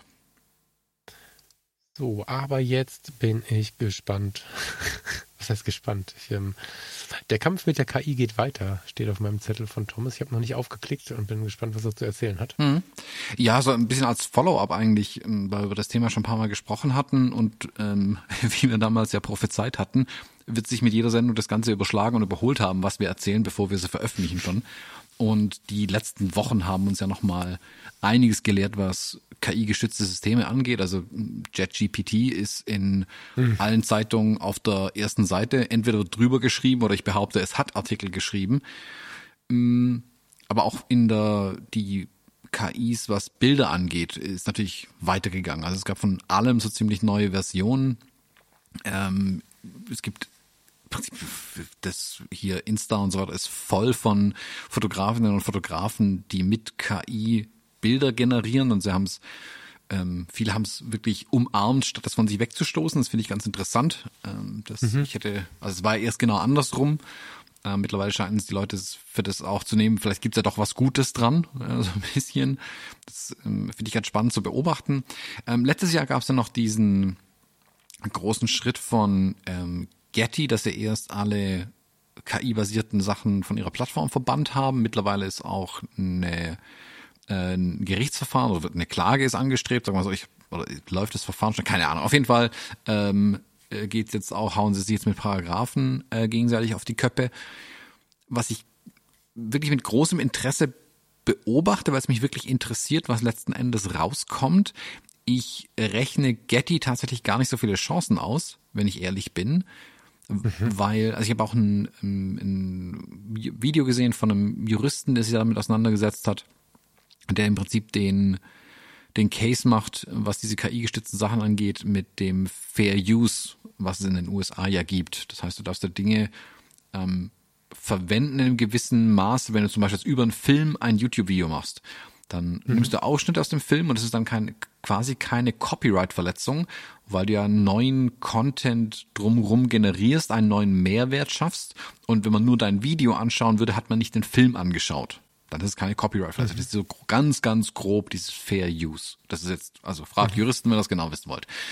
Ähm, und er macht im Prinzip genau den gleichen Case für ähm, KI. Weil, wenn ich jetzt als Fotograf mir Bilder von anderen Fotografen angucke und dann ähnliche Bilder mache, ähm, mache ich ja nicht so viel anderes wie die KI, die sich Bilder von anderen Fotografen anschaut und dann neue Bilder draus generiert. Und das ist ja dann bei mir genauso wenig die Copyright-Verletzung, wenn ich kreativ an die Sache rangehe, wie es bei denen auch nicht, weil ja eine höhere ähm, eine Mehrwertleistung irgendwie dasteht und das Originalwerk dadurch nicht im Wert sinkt. So, so ist um ganz grob so irgendwie den Case gemacht. Deswegen verfolge ich mit großer, großer Spannung jetzt, was bei diesem, was da vor Gericht rauskommen wird, ob Getty Recht bekommt oder nicht.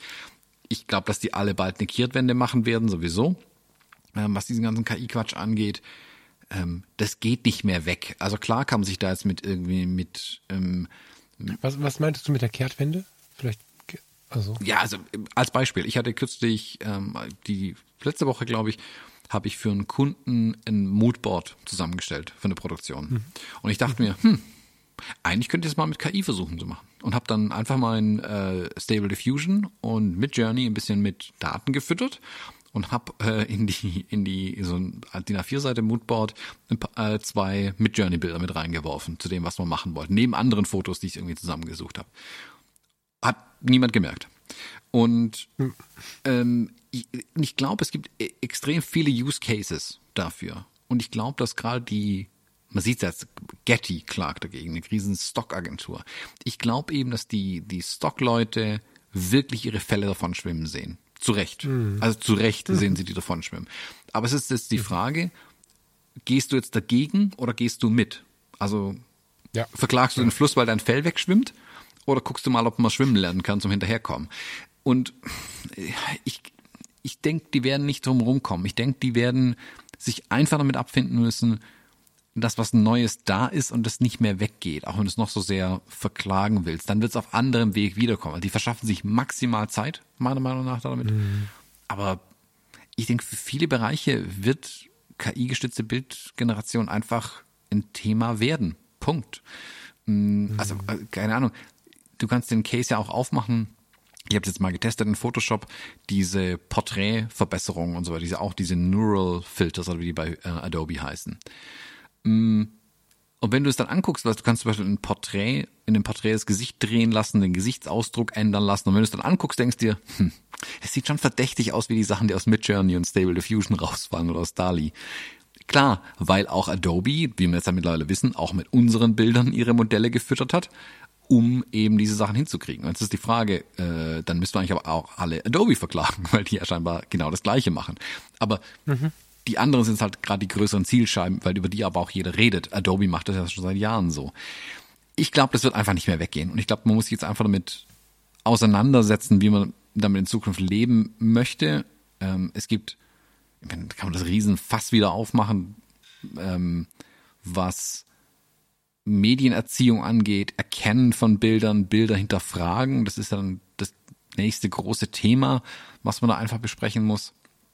Und ähm, das muss alles gemacht werden, aber ich glaube, dass eine einfache Klage vor Gericht bringt nichts außer ein bisschen Zeit zu schinden.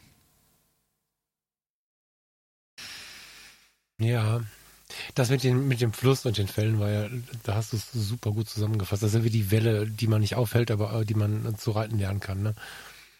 Wir haben ja viel über Veränderung schon gesprochen, viel darüber gesprochen, dass man eigentlich mitgehen, naja, was heißt, dass man mitgehen sollte? Ne? Wir sind jetzt hier nicht die, die es zu entscheiden haben oder die, die uns die Meinung erlauben können, über, über die ganze Welt zumindest nicht. Aber wir beide halten es, glaube ich, für schlauer mitzugehen, wenn sich so Dinge so massiv verändern. Und ich weiß gar nicht, wie schmerzhaft das wird. Klar können wir uns alle immer ausmalen, dass es bestimmt ganz schlimm wird.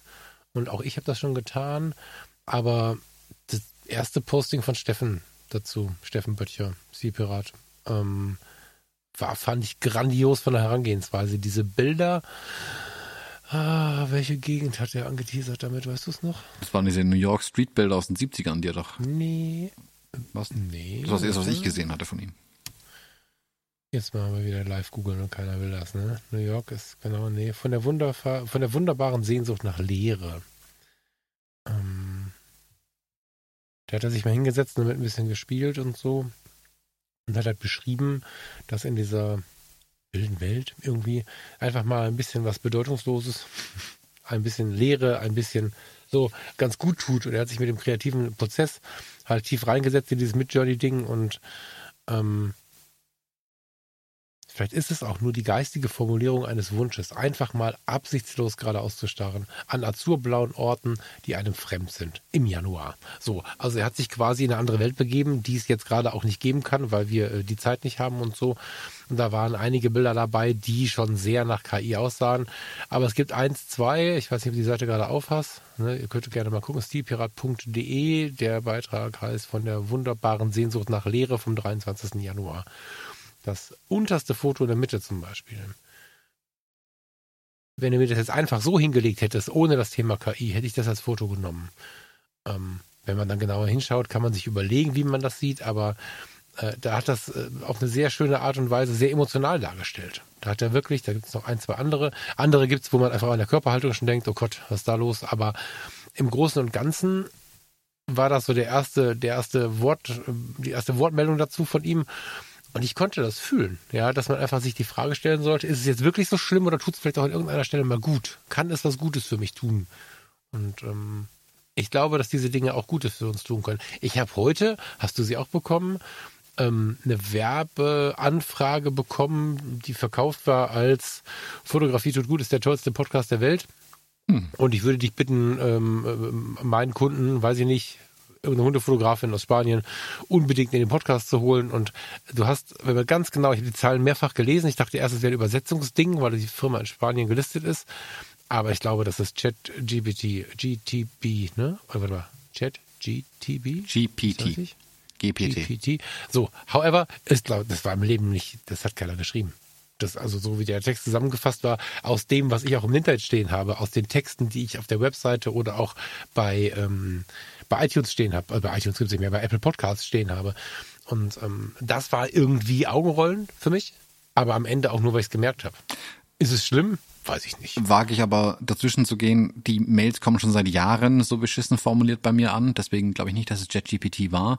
Und alles, was ich in den letzten, also ich spiele mit JetGPT seit zwei, drei Wochen rum, ähm, mhm da kommen Texte raus, die würdest du im Leben nicht in der KI vermuten. Die sind so okay. gut geschrieben, wirklich. Okay. Also ähm, ich habe mich damit Kai lang und breit schon ähm, drüber unterhalten, auch äh, weil er vom geschriebenen Wort kommt und JetGPT ihn so gesehen viel mehr betrifft irgendwie, aber ich nutze JetGPT für sehr viele Dinge mittlerweile, muss ich wirklich zugeben. Echt? Ach krass, ja. erzähl mal ein bisschen. Ne, also ich habe äh, einfach mal einen Versuch gemacht und ähm, Blogposts damit verfasst. Mhm. Ähm, wer will, kann auf meiner Website gerne suchen, was wohl mit JetGPT geschrieben worden ist. Äh, und nicht von der Texterin. Also manche Texte hat meine Texterin gemacht, manche hat JetGPT gemacht. Und ich habe, keine Ahnung, ich habe, äh, ich erzähle meinem Junior zum Beispiel gerne gute Nachtgeschichten und die mache ich ad hoc ähm, erfinde ich die mhm. quasi. Ich habe das so meine drei Charaktere, die irgendwie lustige Geschichten erleben und jedes Mal sitze ich da und denke mir, äh, äh, heute gehen sie Bananen kaufen so. Und dann machen die halt irgendwas. Er mag es halt, wenn ich ihm was erzähle von den dreien. Auf jeden Fall habe ich in ChatGPT die drei Namen reingehauen, also hm, und schreibt mir mal ein Abenteuer dazu. Schreibt mir ChatGPT ein Abenteuer dazu. Gute kleine Kindergeschichte, super. Dann habe ich überlegt, hm, Schreibt mir einen Pitch für eine TV-Sendung mit den dreien. Schreibt ihr JetGPT einen guten Pitch für eine TV-Sendung mit den dreien. Mach, mir, Witze. mach mir einen Theme-Song dazu. Kommt ein catchy Theme-Song raus, wo ich schon beim Durchlesen, der teilt auch auf in Fairs Chorus, Fairs Bridge Chorus. Da ich schon dachte, hm, hm, hm, hm, hm, sagst du, könnte die Melodie irgendwie sein? Mach mir eine Akkordfolge dazu. Kommt eine Akkordfolge dazu raus. Gitarre genommen, gespielt, geiles Lied. Kindersendung. Du wirst veräppeln. Klar. Wow wir haben in, äh, ich habe hier mit jemandem zusammen äh, Teile von einem Businessplan mit JetGPT geschrieben. das hätte ich gebrauchen können, als wir zusammensaßen.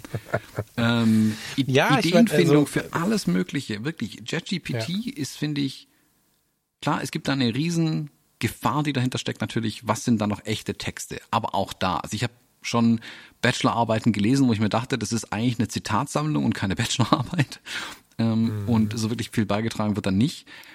Mm, Ich glaube, dass ChatGPT auch seine Use Cases hat, um ähm, Sachen zu generieren, eine Ideenfindung zu betreiben. Einfach dieses weiße Blatt Papier mal mit etwas zu füllen, um dann selbst was draus zu machen.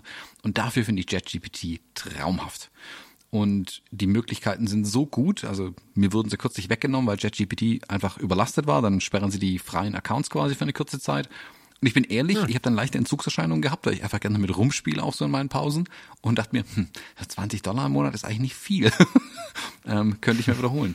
Und gleiches gilt für Midjourney zum Beispiel. Ich finde Midjourney tatsächlich mittlerweile besser als äh, Stable Diffusion, was so fotorealistische Bilder angeht auch. Ich finde ähm, Stable Diffusion und andere Qualitäten, aber Midjourney scheint da die Nase vorn zu haben. Dali habe ich noch nicht ausprobieren können.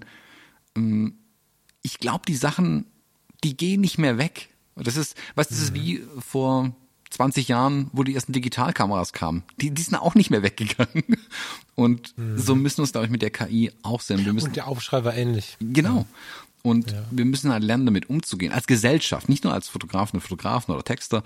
Wir als Gesellschaft müssen lernen, damit umzugehen. Wir müssen uns überlegen, wie wir als Menschen mit KI-generierten Inhalten umgehen wollen, wie wir, wie, welchen Einfluss wir auf unsere Kultur zulassen wollen und welchen Einfluss wir ausüben wollen. Oder ob wir einfach akzeptieren, dass alles aus einer KI rauskommt. Man kann, aber wir kommen nicht drum herum, KI zu akzeptieren, als ein Ding, das jetzt einfach da ist. Die, ähm, ich habe es letzte Woche, ne, diese Woche, diese Woche, diese Woche habe ich mit äh, Björn Wilsons in YouTube ähm, Livestream gemacht und wir haben uns davor eine halbe Stunde auch über sowas unterhalten und hat auch gesagt, ja, die, die Büchse der Pandora ist offen. Ähm, ich habe dann gesagt, ja, die, die Zahnpasta ist aus der Tube gedrückt und die geht jetzt nicht mehr rein. Das ist, es gibt nur eine riesen Sauerei, wenn du es versuchst. Und so sehe ich die ganze Kiste mittlerweile. Also wir müssen lernen, damit Wie immer, umzugehen. glaube ich, ja, Umgang, Ehrlichkeit, ähm, äh, Offenheit, äh, wahrscheinlich wird es da auch kleine Kämpfe, boah, böses Wort. Große. Aber however, also es wird große Kämpfe, wie auch immer, geben. Es werden Leute in falsche Richtungen rennen, zumindest aus der einen oder anderen Perspektive betrachtet, aber es wird sich hoffentlich einrocken.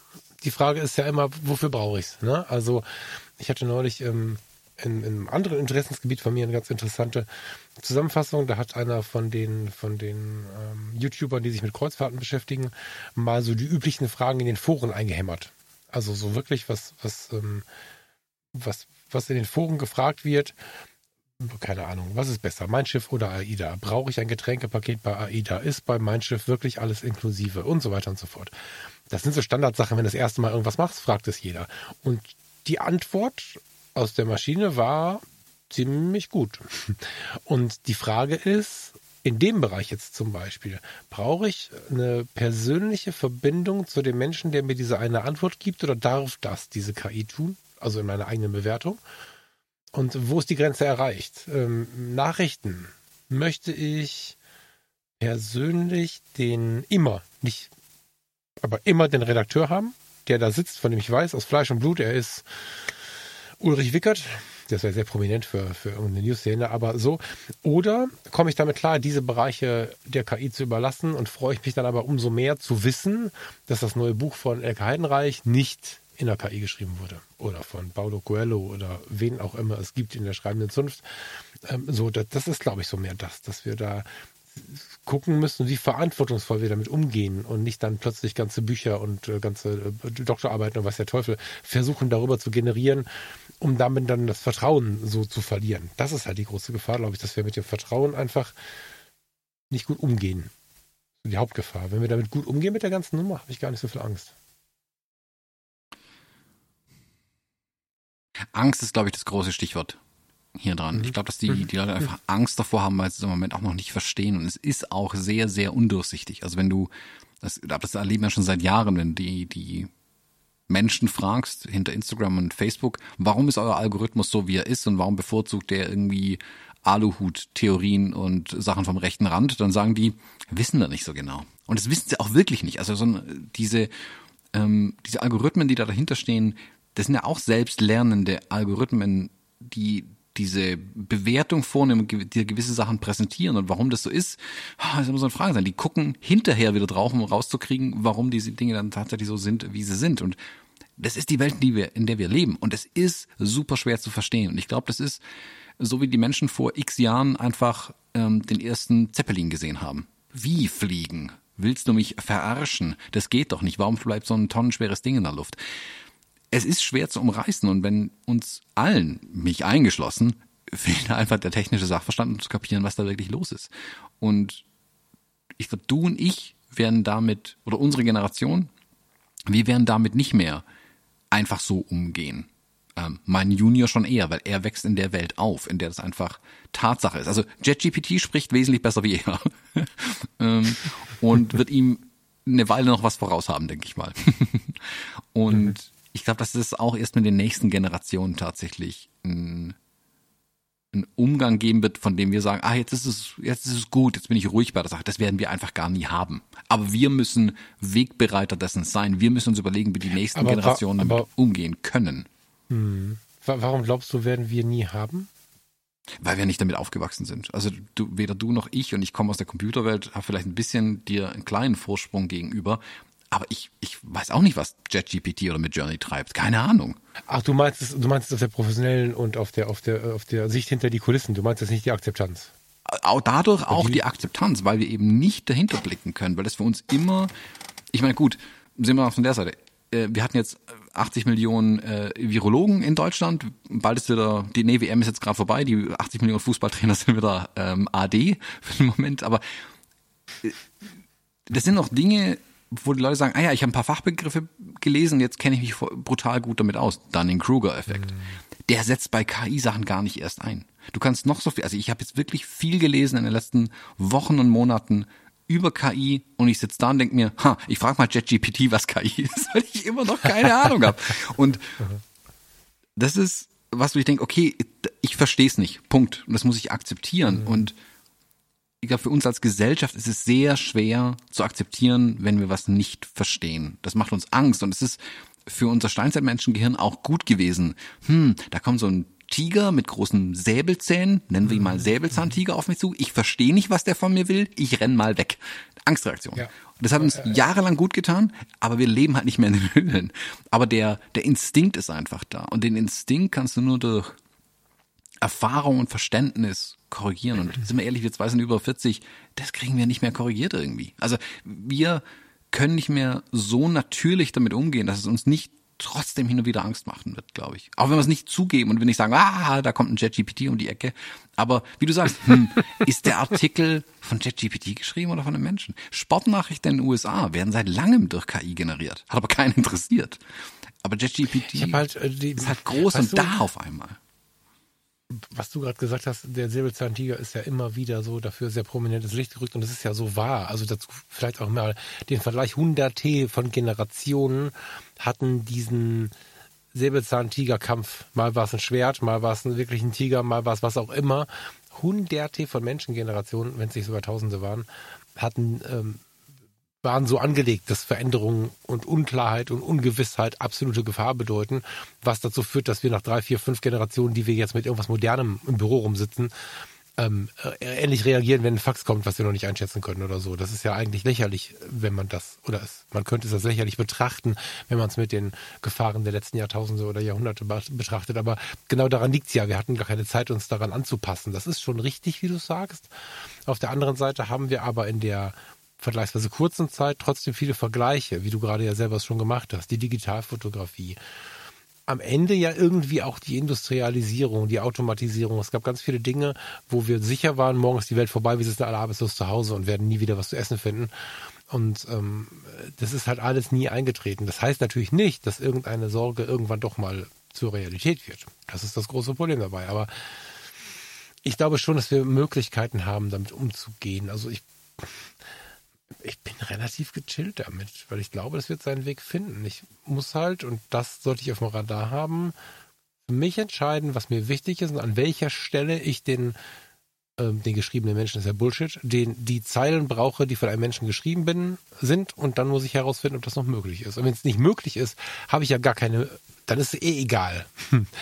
weil keine Arme, keine Kekse. Wenn ich, ähm, wenn ich jetzt nicht die Möglichkeit habe, auf etwas Menschengeschriebenes zuzugreifen, ja, dann ist es so. Da, brauche ich ja nicht als einzelner Mensch zu versuchen, den Zeitgeist komplett aufzuhalten, um irgendwo wieder Leute zu installieren. Es wird schon noch der Wunsch kommen und die Leute werden zurückkehren, die Texte und so in manchen Bereichen. Das ist wie die analoge Fotografie, der manuelle Fokus, wie ganz viele Dinge, die einmal abgeschafft wurden für die Weiterentwicklung, irgendwann wieder zurückkamen, weil dann auch wieder so ein bisschen mehr Gefühl mit reinkam. Und es ist ja ehrlicherweise eine Gefühlsfrage. Also ob ich jetzt einen perfekten Text schreibe oder die KI, die dir weiterhilft. Was ist der Unterschied? Das Gefühl. Mhm. So. Ja. Ja, ich glaube, das, also über das Thema werden wir uns noch oft unterhalten, ähm, bei den KI-Ologen. Und immer gleich, nachdem ja. wir über die Post geredet haben. Ähm, ja, sehr gerne. Das wird uns auf jeden Fall noch lange begleiten. Wie gesagt, ich versuch's so gut wie möglich in mein in mein Leben zu integrieren, wo ich die Benefits einfach sehe und da ohne ohne Angst mit einer Offenheit ranzugehen, mit einer mit viel Kritik ranzugehen. Also ich werde wie immer nicht meine Kritik dran aussparen. Ich glaube auch, dass die ich will nicht sagen, dass ich einen Lehrauftrag für Medienbildung habe, aber ich versuche ja die, die Menschen durch Podcast und YouTube, Abenteuer-Reportage-Fotografie, den Podcast, den wir da machen, da hatten wir kürzlich ein spannendes Thema, da haben wir uns eine Stunde lang nur über, über Bildinhalte unterhalten, also hier Bilder mit ähm, Nacktheit, mit Gewalt, mit Krieg, also alles, was dann bei der WordPress Foto auch wieder passieren wird. Ähm, ob man die jetzt zeigen darf oder nicht, da gab es ein Eklat kleineren Eklat an der Filmakademie in Ludwigsburg oben, ähm, wo ein Professor seine Klasse erstmal an die frische Luft schicken musste, weil sie sich in völlig einer Diskussion verrannt haben. Und ähm, er hat daraufhin einen Aufsatz geschrieben, wenn ihr da reingucken wollt, abenteuerreportagefotografie.de. Ähm, aber ich glaube, dass wir, die tiefer drinstecken, du, ich, ähm, also in der Fotografie, was ist authentisch, was ist, wie verstehen wir Fotografie und was hat jetzt KI da vielleicht für Auswirkungen, ähm, inwieweit beeinflusst das und da dann ein Verständnis zu schaffen. Ähm, da sehe ich so meine Aufgabe. Und um Verständnis zu schaffen, muss ich es erstmal selbst kapieren. Und das tue ich eben nur, wenn ich versuche, möglichst auch in meine Abläufe, in meinen Alltag zu integrieren. Und hm. dann kann ich drüber sprechen. Dann kann ich die Leute auf Partys, wenn sie wieder stattfinden, endlich damit langweilen, was KI alles so kann. So. mhm. Oder was die Benefits sind. Also warum, warum KI ja. nicht nur schlecht ist. Ja, voll.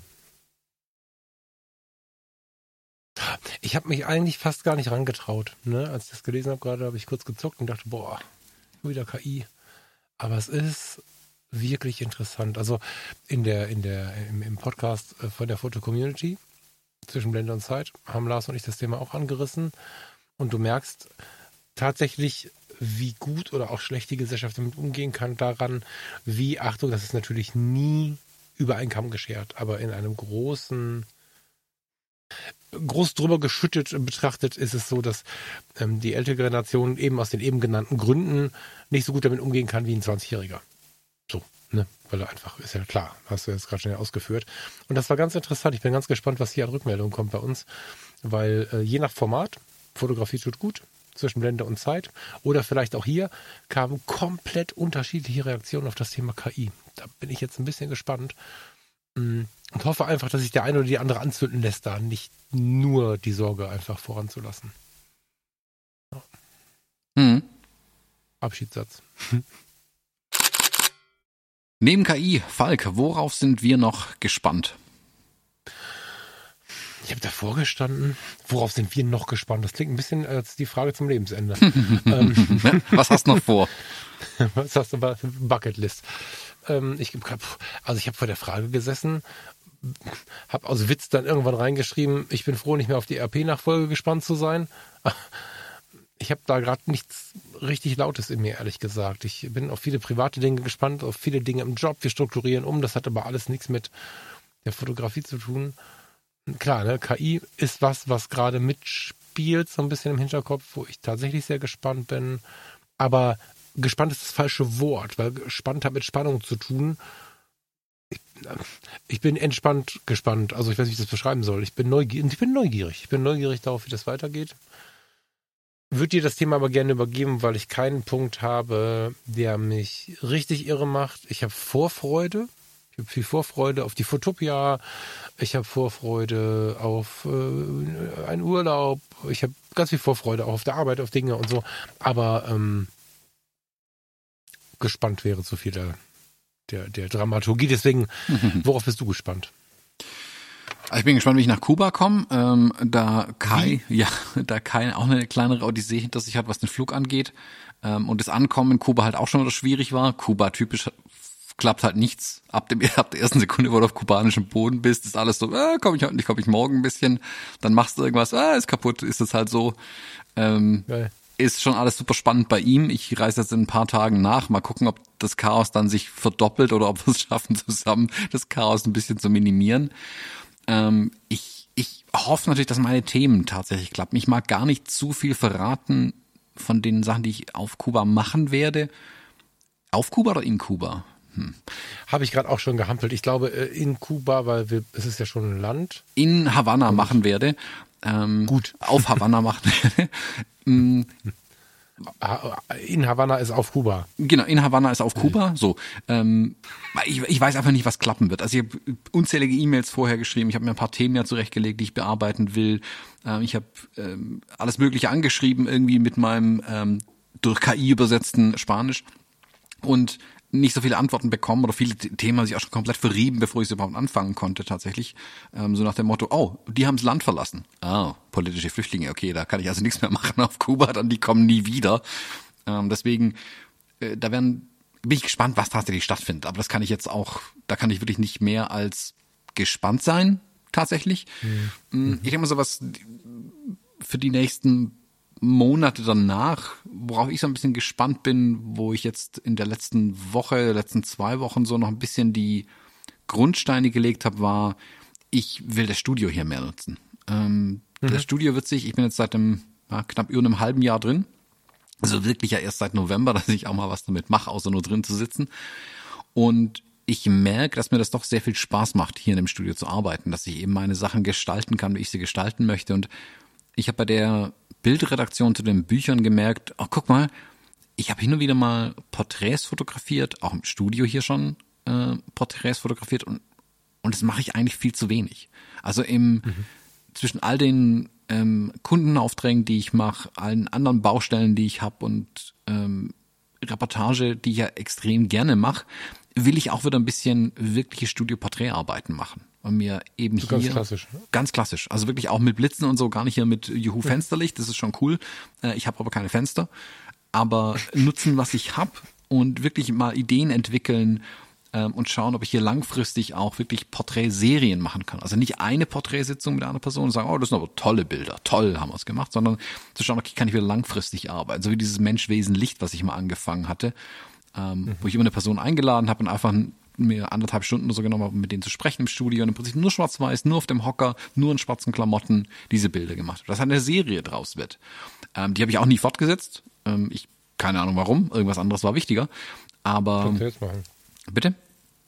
Kannst du jetzt tun. Genau. Aber genau sowas will ich jetzt eben machen. Das wird da ähm, langfristiger hier solche Porträtprojekte tatsächlich angehen und ähm, daraus dann auch neue Inspirationen gewinnen. Also ich merke das ja, wie ich hier Sachen Umbau, Aufbau und jedes Mal denke, ah, jetzt könnte man das, jetzt könnte man das, jetzt könnte man das und jetzt kann ich ja tatsächlich und ich will für mich dieses Jahr hinkriegen, dass ich einfach eine, eine Balance finde, auch die eigenen Projekte ähm, mehr wieder zu integrieren. Das ist alles sehr untergegangen letztes Jahr, also äh, siehe meine äh, unglaublich regelmäßigen Uploads bei YouTube und da will ich in alles versuchen, Balance reinzukriegen, einfach dieses Jahr. Da gehört mhm. diese Studioporträtarbeit mit dazu.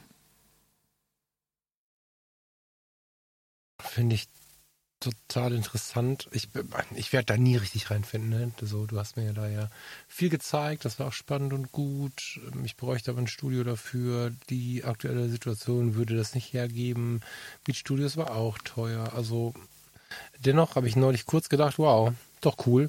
Wir waren auf dem ähm, Geburtstag meines Schwiegervaters und da war so eine, naja, da stand keine, nee, da stand keine Box, da stand ein Fotostudio am Rand.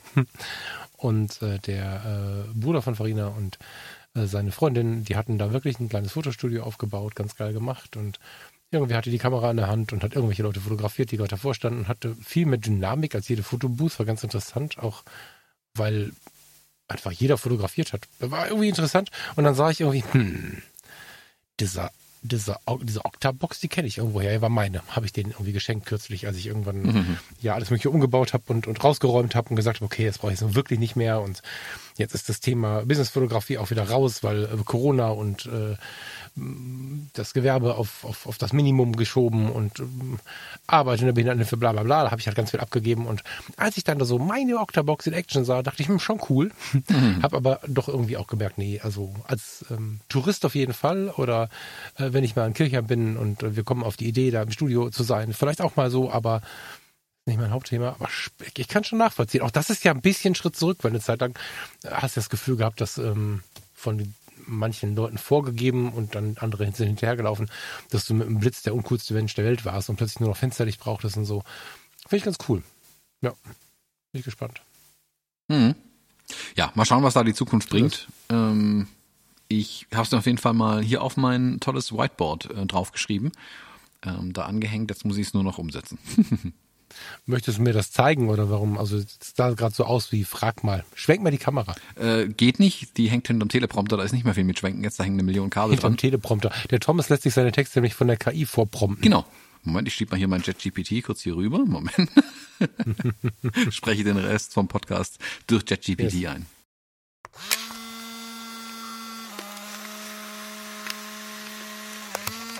Hast du noch ein freies Thema? Mm, freies Thema. Äh, ich bin wieder so ein bisschen an den Ausstellungstipps hängen geblieben tatsächlich. Ähm, ich hab, musste mit Erschrecken feststellen, dass sich was getan hat und ähm, ich es nicht mitbekommen habe. Und zwar gibt es The Gallery mit Ä in The Land mit Ä und die ähm, es hat was Neues aufgemacht, was sich um Fotografie dreht in Stuttgart und ich habe es komplett nicht mitbekommen. In der alten Staatsgalerie. In Stuttgart, ja, in Stuttgart, ja. genau. In der alten Staatsgalerie ähm, gibt es jetzt einen dedizierten Bereich für Fotografie seit mhm. fast einem Jahr, glaube ich, und ich habe es einfach komplett nicht mitbekommen. Und mhm. ähm, da ist jetzt, äh, ich habe es ja rausgezogen ähm, von Alison Knowles, äh, fängt am 17.03. eine Ausstellung an, ähm, die ich mir dann auch anschauen werde. Dann bin ich nicht aus Kuba wieder da, vorher wird nichts mehr irgendwas werden.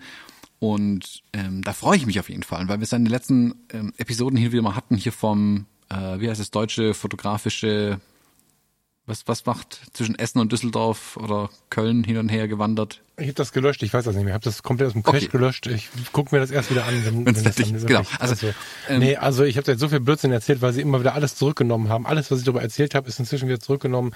Ich möchte, ich ähm, stehe für dieses Gespräch nicht zur Verfügung. okay, also es gibt in Stuttgart auf jeden Fall The Gallery, Raum für Fotografie. Und das finde ich super spannend. Und ich finde es interessant, dass Fotografie wieder mehr stattfindet. Ich hatte so die letzten Jahre das Gefühl, dass Fotografie so eine Randnotiz irgendwie ist. Und ich habe das Gefühl, dass es im Moment genau andersrum läuft, dass es nämlich mehr wird wieder. Und jetzt auch hier unten bei uns im Süden ähm, vielleicht interessante Ausstellungen stattfinden. Weil gefühlt sind immer alle Ausstellungen mindestens vier Fahrstunden von hier weg. Und das hat mich ein bisschen genervt. Dann hoffe ich, dass durch The Gallery hier auch mehr stattfinden wird. Und ja, wie gesagt, also ich pack den Link in die Show Notes rein für all die aus dem württembergischen Raum kommen. Ähm, schaut da mal vorbei, falls ihr es, wie ich, nicht mitbekommen habt. Das ist interessant. Ja, auf der Kulturebene wird es mehr, ist mein Gefühl. Mag an meiner Blase liegen, die sich natürlich stark verändert, aber ich habe das Gefühl, auf dieser, der, hast du neulich ein Live drüber gemacht, kannst du mal einen Satz zu sagen, ne? Völlig ungeplant jetzt. Auf der Schiene von, es gibt unglaublich viele Angestellte, nein, eben nicht, unglaublich viele selbstständige Fotografen habe ich das Gefühl, es wird viel weniger. Aber das mag an meiner Blase liegen. Aber das ist, ähm, ich habe es jetzt wirklich ein bisschen hinterfragt, ein paar Mal schon. Mein Gefühl bleibt, dass es im Rahmen der Kunst, auch des Hobbyismus und all diesen Dingen äh, mehr wird. Aber gebuchte Hochzeiten, Porträts für Geschäftsführung, bla bla bla. All das, was wir äh, in den letzten Jahren so besprochen haben, wird gefühlt weniger. Auch so, wenn ich Freunde frage, ich bin einen relativ großen Freundeskreis, der nichts mit der Fotografie zu tun hat, der aber dafür in äh, diversen Business ziemlich aktiv und umtriebig ist. Das Gefühl und das Gespräch führt mich immer wieder dahin, dass es irgendwie nicht mehr so laut wird, aber du hast recht, kulturell wird es lauter. Hm. Schreist du dazwischen und sagst, Falk, du spinnst oder, oder hast du auch so ein Gefühl? Nee, ich glaube, also. Ich meine jetzt die Businessfrage. Die Businessfrage weiß ich gar nicht. Ich, ich habe von ganz vielen mitbekommen, die ihre neben nebenberuflichen Tätigkeiten eingestellt haben in der Fotografie. Also viele, die es gemacht haben, verkaufen ihre ihr Equipment, ihre Blitzanlagen, hast du nicht gesehen, haben das Gewerbe mhm. abgemeldet. Ähm, Finde ich eine spannende Entwicklung, wirklich. Aber wie viel Nachhaltigkeit da dahinter ist, weil es rücken vermutlich genauso viele nach, von denen ich nicht nichts weiß. Deswegen, da würde ich mir gar kein mhm. Urteil erlauben. Ich kann auch nicht sagen, dass mehr im, in der künstlerischen Fotografie stattfindet. Ich glaube, ich nehme nur sehr, sehr viel mehr wahr. Also ich bin kürzlich für eine, eine kleine Vernissage nach München runtergebraust, ähm, habe mir das angeguckt, so eine kleine Souterrain-Galerie, wo ein paar Bilder hingen. Ja, da war die Pia Parolin unter anderem, hat damit ausgestellt. Und ich nehme viel mehr von solchen Dingen einfach mit. Also ich gucke, dass ich alles, was kulturell mit Fotografie zu tun hat, einfach auf mein Radar kommt und ich möglichst viel mitbekomme. Deswegen war ich so enttäuscht, äh, enttäuscht, äh, überrascht, dass ich das mit der, der Gallery nicht mitbekommen habe. Ich glaube, deswegen, dass ich keinen objektiven Blick darauf im Moment wirklich hab, weil ich einfach im Moment mehr drauf schaue und deswegen es für mich gefühlt mehr ist, was da gerade stattfindet. Also mehr interessante mhm. Ausstellungen, mehr interessante Vorträge, auch weiß, hier mit ähm, Lagacy Baden Foto oder sowas. All die Dinge kriege ich mehr mit, weil ich viel aktiver auch dran bin. Deswegen ist, sind die in meiner Welt, in meiner Wahrnehmung einfach sehr viel größer, als es vielleicht bei den anderen ist. Ich mag mir da kein Urteil erlauben, aber für mich findet mehr statt in meiner Wahrnehmung. Das freut mich einfach, dass für mich mehr da ist, was ich erleben kann an Fotografie. Was ja auch eine geile Herangehensweise ist. Ne? Eigentlich ist es gar nicht so wichtig, also weißt du, das Leben findet halt auch in unserer Blase und in unserem Leben statt und nicht unbedingt in dem, was alle machen. Wir haben uns hier im Podcast auch schon, also ich habe mich immer mal wieder daran orientiert, wohin geht denn gerade der Trend und so. Ist ja auch gut und wichtig und auch richtig. Und wenn man wie du Beispiel ein YouTube-Video macht, muss man natürlich wissen, was die Menschen interessiert. Das ist gar nicht die Frage. Aber am Ende macht es ja der Umgang. Ne? Und irgendwie was Kulturelles finden werden wir immer, auch wenn es abnehmen würde. Das ist, ähm, ja. Okay, war jetzt aber auch gar nicht geplant. Ich habe mich jetzt einfach spontan kurz interessiert. Ähm, welche Richtung du da flitzen wollen würdest. Hm. Ich habe auch nur kurze Themen zum Thema frei. Ähm, ich habe im Fotomagazin was gefunden. By the way, das ist keine Werbung, ich bekomme da kein Geld für. Ich habe die wohl gefragt, ob irgendwas geht, aber sie regen nicht mit kleinen Podcastern. Und das ist nicht böse gemeint, vielleicht war einfach keine Zeit bisher oder so. Ne? Aber ähm, ich habe seit, habe ich das beim letzten Mal schon erzählt? Habe ich von meinem Feedly-Account, äh, Readly-Account erzählt? Ich glaube nicht, nee das ist schwierig, über einen Monat das zusammenzuhalten irgendwie. Naja, ich hoffe nicht. Ähm, ich habe mir vor letzten Monat irgendwann habe ich mal so geschaut, was habe ich denn so an Magazinen da? Weil ich schon versuche, dadurch, dass ich nicht mehr den ganzen Tag im Internet rumgoogle, die, den fotografischen Weg so ein bisschen auf den Blick zu halten, was da so geht in der Welt und auch technisch und so. Und da hat man natürlich so ein paar Blogs, aber ich habe auch eine ganze Menge Zeitschriften. Ich mag ja wirklich in Zeitschriften blättern und so. Da habe ich mit Schrecken festgestellt, dass ich gut dreistellig im Monat Magazine gekauft habe. Locker. Hm. Locker dreistellig. Magazine gekauft habe, hier nochmal 10 Euro, da 13,80, hier 14,50 und so. Ähm, das war nicht nur Fotografie, da waren auch andere Sachen dabei, aber Fofi für Fotografie war gesetzt fix, ging nicht anders. Und das führte dazu, dass ich immer wieder Sachen zum Altpapier gebracht habe, wo ich gedacht habe, boah, du warst so teuer, jetzt schmeiße ich das weg. und dann hatte ich die Wahl zwischen äh, teure Sachen wegschmeißen oder sie horten und dann zu Messi zu werden. Also das war immer so ein kleiner Kampf in mir irgendwie. Und ähm, dann weiß ich nicht, Psychologie heute, National Geographic, also ganz viele Sachen, die ich einfach total gerne lese und viel lese und kaufe. Und dann kam wieder so eine Werbung rein, hier Readly nur 3,99 für drei Monate und dann irgendwie 14 Euro oder so. Dann habe ich mal geguckt, was sie so haben. Sie haben nicht alles. Sie haben nicht die Profi-Foto und die ist eh eingestellt, glaube ich. Ne? Sie haben nicht, nee, die Profi-Fotos nicht eingestellt, die Foto Pro, glaube ich. Genau. Foto Pro ist eingestellt. Es gibt alle Exemplare bis zum letzten bei Readly, aber sie haben ähm, zwei Magazine Minimum, die ich sonst lese, nicht. Aber sie haben extrem viele Magazine, wie gesagt, Fotomagazin und diverse andere, Psychologie heute und so, die sind mit drin in dem Ding. Und zwischen 10 und 15 Euro, je nachdem, was ich für ein Paket wähle, habe ich auf dem iPad einfach alles, was dann da neu kommt. Diese ganzen Automagazine, die mich interessieren, die ganzen Wohnmobilmagazine, ähm, Autobild, Automotor und Sport, Promobil, Topmobil, Fotomagazin, Fotohits, ähm, Colorfoto, ich könnte jetzt stundenlang reden und aufzählen. Architektur. Playboy gibt es auch, Thomas. Mhm. äh, alles Mögliche für einen Zehner. Also, Leute, das ist jetzt keine Werbung, ich kriege dafür gar nichts, aber es ist einfach eine Empfehlung. So, das ist, ähm, ich spare da jetzt so viel Geld mit und es ist noch total komfortabel, weil ich eine Nachricht bekomme, wenn es mal wieder ein neues Magazin gibt. Und an der Tankstelle gehe ich nicht mehr rechts rum. Ich spare wirklich Geld. Sonst bin ich in die Tankerei gekommen und habe erstmal meine Zeitungen geguckt. Ich laber das Ganze, weil ich im Fotomagazin, äh, Ausgabe März, Seite 12, einen Artikel gefunden habe, der mich dann so ein bisschen zum Googlen und zum Instagram gucken und so ähm, geführt hat und dann dazu geführt hat, dass ich heute auch mal mit unserem Azubi, dem Azubi ist äh, gerade 20 geworden, mal drüber gequatscht habe und ich habe den mal so gefragt, ey, wenn du so an Fotos denkst, ne, was sind da Retro? Und weil wir ja dann doch immer mal wieder feststellen, Thomas, ich glaube, das ist auch so die Zeit, ne? So um die 40 fängt man damit an festzustellen, dass wir dann doch älter werden. Ja. Und also, ohne Schmerz, aber es ist einfach spannend, finde ich auch. Das neue Retro ist digital. Und für uns, ich glaube, für viele, die hier zuhören, ist Retro immer analoger. Film, Korn, manueller Fokus und so. Und ähm, die Generation Z, die aktuellen jungen Leute, Anführungsstrichen der Luft, muss man gefährliches Wording, finde ich, finden gerade Sachen geil wie die ersten Digitalkameras, die es so gab. Die haben so zwei, drei Megapixel am Start, haben irgendeinen Blitz, der aggressiv das Bild verballert, haben Bildstörungen, die irgendwie nicht so guter Sensor gemacht hat und so. Das ist richtig cool, sowas gerade zu fotografieren und die unterhalten sich über das voll Retro, weil das halt die Kameras ihrer Kindheit sind.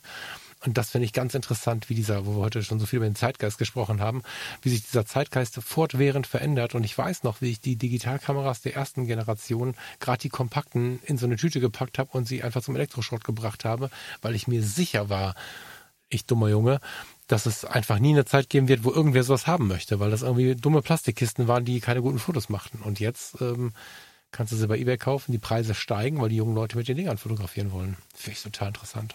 One man's trash is another man's treasure. Ähm, genau, genau. Ich finde, der Trend war, ich will sagen, fast absehbar. Ähm, auch diese, diese harte Blitzlicht, ähm, Anmutung, ja. die an den Bildern oft so mit drin ist, weil diese kleinen Blitze dann an den Kameras dran waren und so, so nah auf der optischen Achse saßen. Ähm, irgendwie war es erwartbar, dass es einfach nur weiter fortschreitet, so wie wir ja so diesen Bildlook der 80er halt lieben. Unsere Kindheit lieben die Kids von heute halt den Look von billigen Digitalkameras dann auch so langsam. Und genau. ähm, ich, ich habe ja gesagt, wo, wo, wo Kai und ich in Kuba, äh, in Kuba, in, ähm, wie heißt, an der Côte d'Azur waren, was wir junge Menschen gesehen haben, um die 20 rum, vermutlich mal sogar unter 20, mit einer AI1 um den Hals, mit einer alten Nikon um den Hals, ähm, in lauter so alten analogen Kameras, wo du noch selber am Hebel ziehen musst, dass mit der Film weitergeht. Also wirklich gar keinen Komfort an der Kiste. Wie viele diese Kameras hatten, was ja auch den Preisen ordentlich in die Höhe mhm. getrieben hat. Und das Gleiche sieht man jetzt bei sowas dann wieder. Ich, ich kenne ähm, auch einen Fotografen, der aktiv nach solchen Sachen sucht, also nach so speziellen Kameras auch und auch, also eben gerade diese digitalen. Ähm, ich ich finde es faszinierend. Also ich, der Look ist, äh, es erschließt sich mir, warum die Leute das toll finden. Ich finde ihn aber nicht so super toll. Ähm, von diesen Billo-Digitalkameras tatsächlich. Ich finde es faszinierend und ich freue mich für die Leute, äh, die damit Spaß haben. Äh, was ich aber zum Beispiel interessant finde, ist dieser, dieser, dieser Schlagschatten-Blitzlook, der auch so on vogue ist tatsächlich, auch im, im Editorial-Bereich und so weiter, wo du wirklich siehst, hey, da war ein Blitzlicht direkt auf der Kamera und hat volle Palette in die, in die Szene reingefeuert und alle finden es mhm. irgendwie geil jetzt, das Bild. Vor zehn Jahren hättest du gesagt, oh, oh also wirklich, hat er sich keine Softbox leisten können. Ähm, und heute ja. ist alle, yeah, guck dir mal das harte Blitzlicht an. Ja. Und so, hm, ja, Trends kommen und gehen. Also das, ja. ähm, wie gesagt, äh, mal. Aber ich kann das schon auch ein bisschen nachvollziehen. Es wäre alt genug, um auch ähm, Erinnerungen an die Zeit zu haben. Also jetzt in diesem Fotomagazin-Artikel sprechen sie zwei Kameras an aus dem Jahr 2007 oder 2011. Dass das schon Retro ist, tut mir ein bisschen weh. Aber wenn wir 2007 nehmen und, tunen das ein bisschen nach vorne und sind bei 5, 4, 5 und so, äh, dann sind wir in einer Zeit, wo ich auch ein anderes Leben geführt habe. Das, also jetzt gar nicht im Negativen, sondern ich finde ja, oder ich empfinde das Leben als eine Reihe von Leben, die man so führt. Ne? Also denke, jetzt aus der, guck dich mal in deinem Studio um, jetzt gerade live. Guck dich mal um und guck mal diese ganzen Kameras an und ich weiß ja, wie das insbesondere da aussieht, wo du gerade drauf guckst. Und jetzt erinnere dich an die Zeit auf der Bühne. Oder erinnere dich an die Zeit, als wir uns kennengelernt haben und du mit irgendwelchen äh, völlig zugeklebten Kameras und irgendwelchen Knieschonern über der Hose, über der Anzughose durch die Welt gelaufen bist. Und äh, erinnere dich an die Zeit, wo du in, in der Produktentwicklung warst und äh, dich hast ins Krankenhaus schleifen lassen. Und wir haben ja wirklich nicht nur irgendwie andere Sachen gemacht, sondern das ist für mich, ich weiß nicht, wie es dir geht, aber für mich fühlt sich das an wie ein anderes Leben. Und wenn ich jetzt an 2004, 2005 denke, krass, also äh, positiv und negativ und wunderschön. Also wenn ich so Fotos sehe, gestehe ich gerade, gerade so aus den Partys, hm, kann, kann ich fühlen.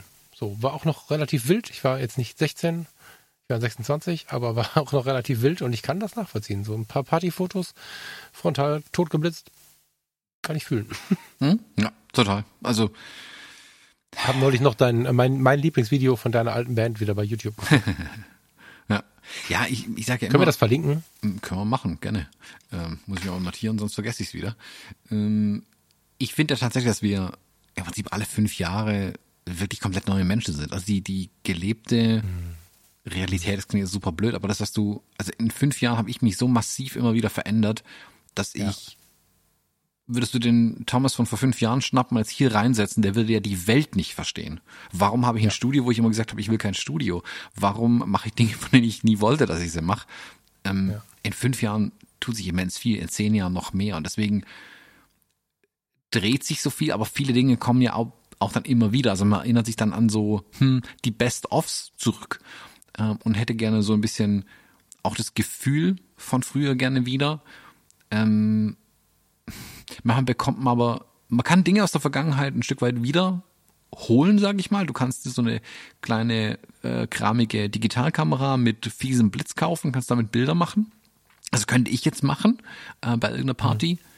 Aber ich würde das Gefühl, es würde nur versuchen, für mich das Gefühl zu emulieren aus der Zeit. Das Gefühl selbst bekomme ich nicht wieder. Das ist irgendwie ein bisschen traurig, aber es bringt mich jetzt auch nicht um, wenn ich ehrlich bin. Also aber ich verstehe diesen, äh, wie soll man sagen, dieses Verlangen ein Stück weit. Naja, wenn dem, du die nach Fuji JPEG-Rezepte nutzt, machst du es ähnliches. Ja, klar, total. Aber so. ich sag mal, damit hole ich ja Filmlooks irgendwie rein oder versuche die Bilder zu gestalten, was die Leute mit den Kameras auch machen. Ähm, aber was darüber hinausgeht, meine ich. Also wenn wenn wenn es nicht nur um den Look geht, um so ein Gefühl geht, Beispiel Computerspiele. Da finde ich es ganz faszinierend. Mhm. Ähm, man, es gab von, es gab so eine von Nintendo selbst so ein Super Nintendo Mini Ding, wo keine Ahnung 30 Games drauf waren. Das haben sie vor ein paar Jahren irgendwie auf den Markt gehauen, das Ding und alle yeah komplett eskaliert. Endlich ähm, wieder geile Videospiele äh, wie auf dem alten Nintendo. Sich das Ding gekauft, hingesetzt und merkst du aber halt schnell, oh, ja, es sind schon die Videospiele von damals, aber mein Leben ist halt auch nicht mehr so wie damals. Mhm. Also das, du holst was aus der Vergangenheit in die Moderne aber dadurch wird die moderne oder die Jetztzeit nicht zur Vergangenheit. Aber du kannst Dinge mitbringen, du kannst dich davon inspirieren lassen, du kannst deine, deine jetzt gelebte Realität damit ein Stück weit einfärben, aber hm. du kannst die komplette Vergangenheit nicht, nicht wiederholen. Das Nee. Bisschen Depri jetzt, aber also auch, passt auch gar nicht zu dem Thema mit den kleinen Digitalkameras vielleicht, aber ich, ich, doch, doch, doch. ich verstehe diesen, doch, doch. diesen, dieses Bedürfnis, diese Bilder aus der einen mhm. Kindheit. Und wie du sagst, mit meinen JPEG-Rezepten, das ist ja schon, schon ein Stück weit so, dass ich sage, oh, Portra 400 und so, oder Kodak Gold, das ist ja eigentlich mein, ähm, meine Droge, ähm, so ein Kodak Gold-Look mir irgendwie zu holen. Das ist ja so mein mhm. Yeah. Du, habe ich übrigens nie wieder gefunden nach meinem großen Spruch. Ne? Bin da sofort hingefahren und so. Nirgendwo habe ich ihn mehr gefunden. Aber anderes Thema. Die, an der Stelle ähm, vielleicht ganz kurz Danke an Thomas, der mir sechs Rollen Koda Gold geschickt hat. Vielen, vielen Dank. Voll geil. Kommt ein kleines Geschenk zurück dann noch. Voll geil. Ähm, die dieses Gefühl, nochmal leben zu wollen und so, also diese Dinge nochmal leben zu wollen, kommt bei vielen Sachen bei mir nicht auf. Also keine Ahnung, wir zwischen 40 und 50 haben oft Bud Spencer geschaut in unserer Kindheit. Gib mir einen Bud Spencer Film, ich gehe nach Hause. Das kann ich nicht mehr sehen, obwohl es mich als Kind völlig fasziniert hat. Und mir ist total, ich verstehe überhaupt nicht, was daran, diese Klopperei, ich verstehe es gar nicht mehr. Davon gibt es viele Dinge.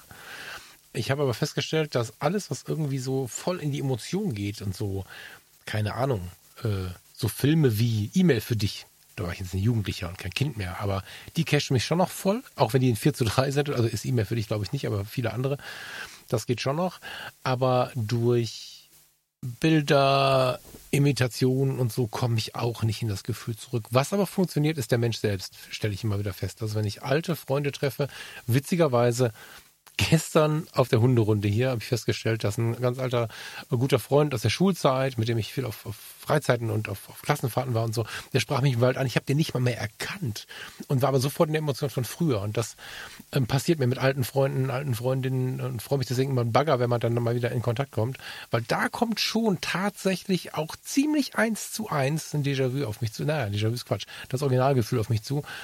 Aber das schon recht. Imitieren ist schwierig. Ja.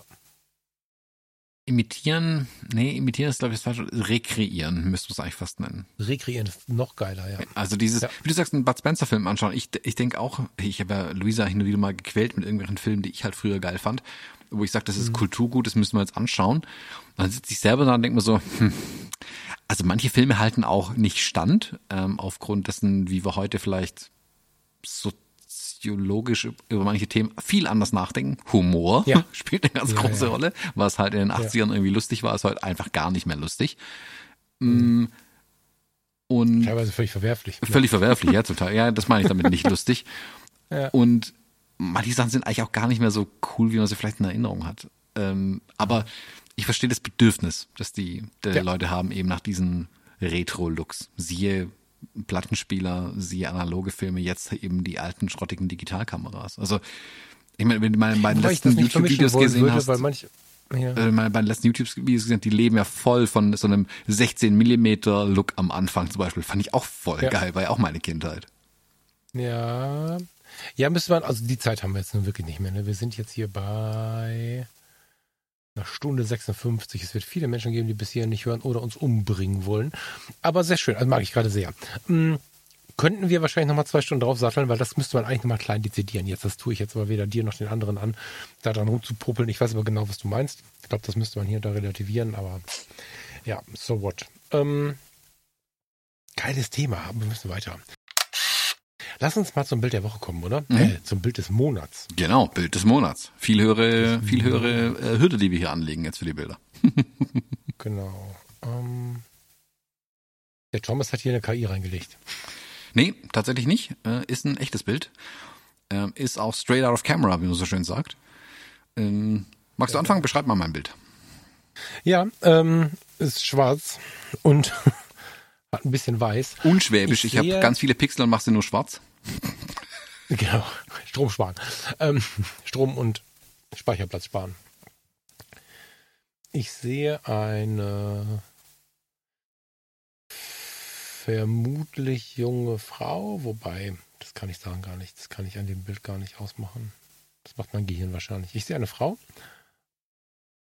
Ich sehe die Silhouette einer Frau. Ich sehe die Silhouette einer Frau, ein Haaransatz, ein spannendes, ist das ein Streiflicht von hinten mhm. irgendwie? Ähm, so. Und kann gar nicht viel erkennen. Das finde ich, macht das Bild aus. Also ich sehe, ich sehe, tja, ist das ein Vorhang oder ist das ein Hemd oder was ist da los? Ich sehe, ich sehe nackten Oberarm, ich sehe eine Schulter. Und äh, die auch ein bisschen im Licht. Im, Im, Hintergrund befindet sich ein bisschen Licht oder auch oben rechts viel Licht. Aber ich schaue ihr als Scherenschnitt vors Gesicht und das macht irgendwie ganz viel in meinem Kopf. Also ich habe es jetzt schon ein paar Mal groß gemacht vor der Sendung, jetzt auch nochmal. Ich finde, dass das so ein Bild ist, wahrscheinlich durch die Leere, durch die, durch die Schwärze, durch diesen großen Raum, den man vervollständigen möchte, ganz automatisch. Ähm, wenn das an der Wand hängt, glaube ich, dass da der Besucher immer mal hinschaut und versucht zu vervollständigen, wer das ist. Wer ist sie denn jetzt? Es ist eine leichte Zeichnung drauf. Ja, kann das Auge, ich, kann ich das Auge erkennen, Thomas? Dann will ich mir das ein. Mm. Also, dass vielleicht in den 256 äh, Bits äh, äh, Abstufung ist vielleicht mal eine 1 oder eine 2 dabei, aber da ist nicht viel Zeichnung in ja, dem Schwarz. Ja, ja, ja, ja. Äh, also so, ne, wir, wir, das Bild lebt davon, ähm, nicht konkret zu werden. Ich bin in der Silhouette gefangen und das macht es aber irgendwie aus. Mag ich. Und Out of Cam noch geiler. Mhm. Dark Punch. Ist ja mit Sicherheit ein JPEG-Rezept, oder? Genau. Ähm, das Bild ist jetzt dann bald ein Jahr alt. Ähm, Im Mai. Echt? Ja. Ähm, und hat die Welt noch nicht gesehen. Also keiner hat so wie das Bild gesehen. Äh, aber ich glaube, ich habe es alles mal auf Instagram gepostet, nachdem ich es fotografiert habe. Ich weiß es aber ehrlich gesagt nicht mehr. Ich habe versucht, vorhin kurz reinzugucken, aber habe es nirgendwo gefunden. Deswegen dachte ich, ich bringe es heute mal mit. Ähm, mhm. Ich habe es aber jetzt ähm, bei den ähm, bei der Bildredaktion fürs für die Neuauflage vom JPEG-Buch hatte ich es in der Hand. Also ich habe äh, der Shoot war auch darauf angelegt, dafür Bilder zu produzieren. Ähm, und ähm, das habe ich damals so fotografiert und es ist auch so im Buch drin gelandet. Ich bin gespannt, wie es im Druck rauskommt dann mit so viel Schwarz. Ähm, ist Kannst du, glaube ich, noch ein bisschen schwärzer ziehen, weil ich tatsächlich da so leichte Artefakte, oder das ist der Monitor, keine Ahnung, aber ich hätte Angst, dass es beim Druck irgendwie ziehst mal noch, ziehst mal noch weiter runter. Naja, ich sag mal, auf dem. Da ist noch, da ist noch ein bisschen was, was es versauen kann. Ja. Muss mal gucken. Ähm, sieht man dann, wenn man den Andruck sieht. Ha. Ähm, mhm. Dann, wenn es dann zu spät ist. Ähm, ist im, im äh, in einem Tageslicht-Setting, also in einem Raum entstanden, wo nur Tageslicht reinkam durch ein großes Fenster. Ähm, war ein Shooting mit einem Model, ähm, Manja heißt sie, äh, Französin, die hier auf der Durchreise war, mehr oder weniger. Und ich habe ihr geschrieben, ob sie nicht bei mir vorbeikommen mag, äh, auch ein paar Bilder. Und dann haben wir hier äh, Bilder gemacht und das unter anderem ähm, das ja dabei entstanden. Das ist eins wirklich meiner Favoriten aus dem, aus dem Set auch raus, weil, wie du sagst, fast nichts zu erkennen ist. Also da ist nicht viel, was man erkennen könnte und das macht es eben so schön ähm, mysteriös und ja, man, man, also die Hoffnung ist, dass man eben lange drauf schaut, ähm, um zu versuchen, was zu erkennen oder versuchen zu erkennen, wer ist es, was ist da los, wo bin ich, ähm, ohne dass es jetzt verwirrend ist. So. Also ein bisschen dieses Mysterium. Ich glaube, auch, mhm. ich glaube gar nicht, dass es so, ein, so eine quälende Neugier ist, wer ist das oder so konkret ist das gar nicht. Also bei mir zumindest war es mehr so eine so, so ein Ding in Richtung Fantasie. Ähm, so und, und an, angenehmer Fantasie. Also diese Vervollständigung war eher so eine ästhetische Unterhaltung mit dieser Frau irgendwie, als dass das jetzt ähm, so ein, so ein Druck ist, so, was ist denn da los und so, das würde ich so gar nicht sehen. Ich würde das, glaube ich, tatsächlich auf irgendeiner, boah, irgendwo zwischen Poesie, Emotionen und ähm, angenehmer Neugier irgendwie verorten. Sinnlichkeit ist ein bisschen viel, aber seicht geht es in die Richtung. Ja. Mhm. In meinem Kopf. Du hast auch ein Bild mitgebracht. Bei dir geht's bunt dazu. Ach, die Farben sind nicht so meins, aber erzähl mal. Mm, man sieht eine alte Frau, man kann gerade noch so einen Teil von ihrem Gesicht erkennen. Ist eigentlich interessant, wie unsere beiden Bilder so ein bisschen mit dem Mysterium spielen, dass man kein Gesicht erkennen kann. Mm, mhm. Die hatten rosanen Sweater an, auf dem so ein paar Aufnäher drauf sind, die auch direkt aus den 80ern kommen könnten. Ähm, mhm. und eine andere Person greift um sie rum, umarmt sie so ein Stück weit und greift ihr an die, an den Oberarm und mhm hält sie so ein wenig fest, würde ich sagen. Genau. By the way, iPhone hm. ähm, ist eine, also ich wollte ein bisschen einen Auszug bringen von dem, was so jeden Tag fotografisch oder in, in den Tagen so fotografisch mir vor die Füße fällt. Manchmal habe ich die Kamera nicht mit, dann ist tatsächlich das iPhone. Mm, in dem Fall auch wieder die Story einfach. Ich habe überlegt, wie, wie kannst du die darstellen? Ich bin gefragt worden, ob ich für ein Posting ähm, in der Unternehmenskommunikation und ähm, für Social Media und so irgendwie ein paar Bilder machen kann.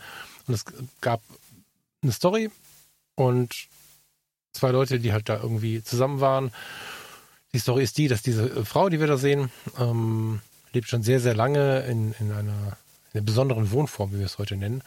Bei uns in den WGs ähm, wird von uns begleitet durchs Leben und auch durch den Tag. Das ähm, ist entstanden in einer tagesstrukturierenden Maßnahme. Das klingt immer alles so sperrig. Ne? Wir brauchen eigentlich geilere Begriffe für den ganzen Kram. Heißt nichts weiter. Ähm, du nimmst nicht am Berufsleben teil. Du bist nicht in der, in der Werkstatt ähm, für Menschen mit Behinderungen oder, oder nicht sonst irgendwo auf dem Arbeitsmarkt unterwegs. Bist vielleicht schon Rentner oder bist auf dem Vorbereitungsweg in den Arbeitsmarkt zu kommen. Weißt halt nicht so richtig, was mache ich mit dem Tag. Dann gibt es ähm, solche Tagesstrukturierungsorte. Bei uns im Haus haben wir äh, tollerweise unsere eigenen Angestellten, unsere eigenen Räumlichkeiten, unsere eigene Küche, unsere eigenen Relaxräume und so weiter und so fort, um das mit den Menschen zu machen. Und diese Frau, die wir da sehen, also die, die, nicht die, die Frau, die umarmt, sondern die Frau, die den Hoodie anhat oder Sweater oder wie auch immer wir das nennen wollen, ähm, ist halt auch jemand, der sehr lange für Dinge braucht und wo man so in alten Heimstrukturen, das ist so ein Wort, was wir häufig verwenden, vielen, vielen Menschen wurde nichts zugetraut. Viele Menschen sind jetzt mit Mitte 50, Mitte 60, teilweise mit Mitte 70 das erste Mal in der Situation beigebracht zu bekommen, oder das ist das falsche Wort, ähm, dabei begleitet zu werden, Dinge doch alleine zu können. Dabei begleitet zu werden, Dinge erschaffen zu können. Ähm, sie malen, sie bauen Dinge, sie erschaffen Dinge, sie dürfen Dinge entscheiden. Viele Jahre durfte nichts entschieden werden. Ja, da wurde man einfach für sie mitentschieden. Die sind ja doof, etwas überspitzt gesagt, und hat so eine Glocke drüber gestülpt, wir müssen uns um dich kümmern, und hat sie so durchs Leben geschoben. Und sie waren selber, wir haben Menschen, die sind wirklich überfordert mit der Frage, was möchtest du denn jetzt? Die gucken dich an wie ein Auto. Und bei ihr ist halt so, dass sie diesen Hoodie, den sie anhat, selber gemacht hat.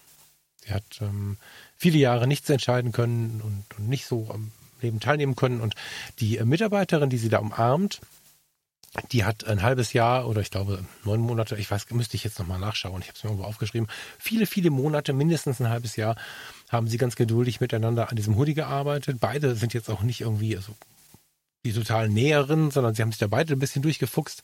Dadurch ist eine tolle Teamarbeit entstanden und am Ende ist diese, diese Dame, heute habe ich sie noch gesehen, unfassbar stolz auf diesen Hoodie, sodass man gucken muss, dass sie den nicht jeden Tag anzieht, weil sonst ist er bald hin und ähm, hat das erste Mal im Leben jetzt, weil sie in modernen Strukturen jetzt gelandet ist, mal was erschaffen. Und ähm, das äh, war eine Geschichte, die mich schon schwer berührt hat. Und da war es mir egal, ob ich das iPhone habe oder was auch immer. Und habe halt überlegt, wie kann ich das darstellen, ohne nur dieses Frontalporträt zu haben. Das gibt's halt auch. Aber ich finde, gerade hier fand ich es irgendwie nett. Erstens, dass wir nicht die Sensation der Dame, also weißt du, wenn du so, so ein Kopfporträt machst, dass du von vielen Menschen geht's dann irgendwie ganz schnell in die falsche Richtung, dass man nicht mehr irgendwie die Geschichte an sich sieht, sondern diesen Menschen und vielleicht auch sich eine Art einer Behinderung anschaut oder so. Das wollte ich nicht, sondern wollte es ein bisschen davon weglenken und habe überlegt, wie geht es halt. Und halt, äh, bin halt so ein bisschen von rechts nach links vor denen hergelaufen. Sie haben gedacht, ich mache ein Video oder so, weil ich die ganze Zeit irgendwas gesucht habe in meinem iPhone-Display, was irgendwie nett ist. Und in dem Moment ähm, hat die Mitarbeiterin dann noch den Arm um sie gelegt und ich fand, das war ein total schönes Bild, weil man sieht so ein bisschen diese, diese, einen Ansatz dieser Frau, ohne sie erkennen zu können. Man sieht diesen Pullover. Ich sehe den Stolz, aber den, den wahrscheinlich, wenn man sie nicht kennt, kann man den wahrscheinlich nicht sofort sehen. Und die Mitarbeiterin aber, man sieht eine schöne Uhr, man sieht einen schönen Pullover, man sieht einen Ehering und, und, und eine ganz äh, selbstverständliche Umarmung. Keine krampfige, keine, man sieht dieser, dieser, dieser, dieser Armhaltung, dieser Fingerhaltung an, finde ich, dass äh, das öfter passiert. Und äh, das fand ich wirklich gut, da so ganz viele Themen äh, transportieren zu dürfen. Äh, Nähe und Distanz ist ja ein großes Thema in so einem Bereich. Ein bisschen Distanz muss sein. Ohne Nähe geht's nicht. Wir sind der, der, das soziale Umfeld für viele der Menschen, die dann bei uns wohnen oder na, bei uns wohnen. Auch wieder so ein Wording-Ding. Ne? Die wohnen nicht bei uns. Die haben eine Wohnung und wir äh, dürfen sie begleiten und so. Und äh, ich mag diesen Moment und dachte mir, ich bringe den mal mit. Ob der jetzt einem Fotografie-Podcast würdig ist, dürft ihr entscheiden. Ähm, mir hat es eine Gänsehaut gemacht. Also nicht das Foto, sondern der Moment. Ja. Hm. Ich finde das gerade eine ganz wichtige Sache gesagt. Wenn du einfach nur ein Kopfporträt von der Person machst, lässt sich sehr schnell oder bilden sich die Betrachter und Betrachter des Bildes sehr schnell eine Meinung, sie haben das Bild, es ist zu Ende erklärt, weil wir das Gesicht sehen können. Unsere beiden Bilder mhm. zeigen nicht wirklich ein Gesicht. Da sind ganz viele Fragezeichen da. Äh, du zeigst dir die, die Kleidung der Person und dann gehen bei mir eine Million Fragen auf und es wird interessanter, darauf wird das Bild viel, viel interessanter für mich und ich will viel mehr hinschauen. Ich will sofort mit dem Fotografen, der Fotografin sprechen. Wer ist die Person? Wo kommen diese Aufnäher her? Was hat es damit auf sich? Ähm, wo ja, kommt die Hand her? Ja. Stellen sich mir Fragen und das macht das Bild interessant. Das ist ein gutes Bild. Hättest du einfach nur ihr Gesicht fotografiert, hätte ich gesagt, jo, da sitzt irgendwie eine alte Frau halt irgendwie in der Gegend rum äh, und das war's. Oder in meinem Kopf passiert sowas dann schnell. Also ich bin auch nicht ähm, frei von solchen Sachen. Das ist, glaube ich, uns allen äh, gemein. Ähm, und bei meinem Bild ist auch, es, es, es fehlt ganz viel Information. Wo ist die überhaupt? Warum ist das Licht so? Ich kann keine Augen erkennen. Ich kann nur diesen Scherenschnitt, äh, diese Silhouette erkennen. Das macht die ja. Bilder interessant. Und das ja. lässt eine tiefere Beschäftigung mit dem Bild und mit dem Bildinhalt so. Und deswegen finde ich das Bild auch so super spannend. Sehr, sehr cool. Vielen Dank. Freut mich. Cool. Das ist ja witzig. Irgendwie haben wir was sehr Ähnliches ausgesucht, was überhaupt keine optische Ähnlichkeit hat auf den ersten Blick. Ohne abgesprochen zu haben. Spannend. Mhm. So, lieber Thomas, wir sind bei zwei Stunden, acht Minuten. Ich dachte, sowas gibt es nur in der Fotophonie. Lieben Gruß an der Stelle, falls noch einer von euch zuhört. Ich würde sagen, wir gehen langsam raus. Oder hast du noch was ähm, mitgebracht, Thomas, was noch raus muss? Nee, ich habe äh, tatsächlich keine Abkündigung, außer ähm, wundert euch nicht, wenn ich nicht auf eure Mails antworte. Ich bin in Kuba und krieg vermutlich keine. okay, cool. Dann vielen lieben Dank. Das hat mega Spaß gemacht in zwei Stunden. Hey, für einmal im Monat ist das gut so. Mag ich sehr. Muss jetzt aber ein bisschen dran ziehen, weil ich tatsächlich mich verschätzt habe und gedacht habe, ich könnte so eine halbe Stunde unterwegs sein. Ähm, habe ich jetzt verdrängt bis zu dem Moment, wo ich hier raus kann. Ähm, muss ja hier für uns auch noch ein bisschen was machen. Deswegen würde ich sagen, wir gehen mal auf der Aufnahme mal raus. Danke fürs Zuhören, jedem Einzelnen und jeder Einzelnen, die noch dabei ist. Und bis spätestens nächsten Monat hier bei den Fotologen. Bis dann. Tschüss. Ciao.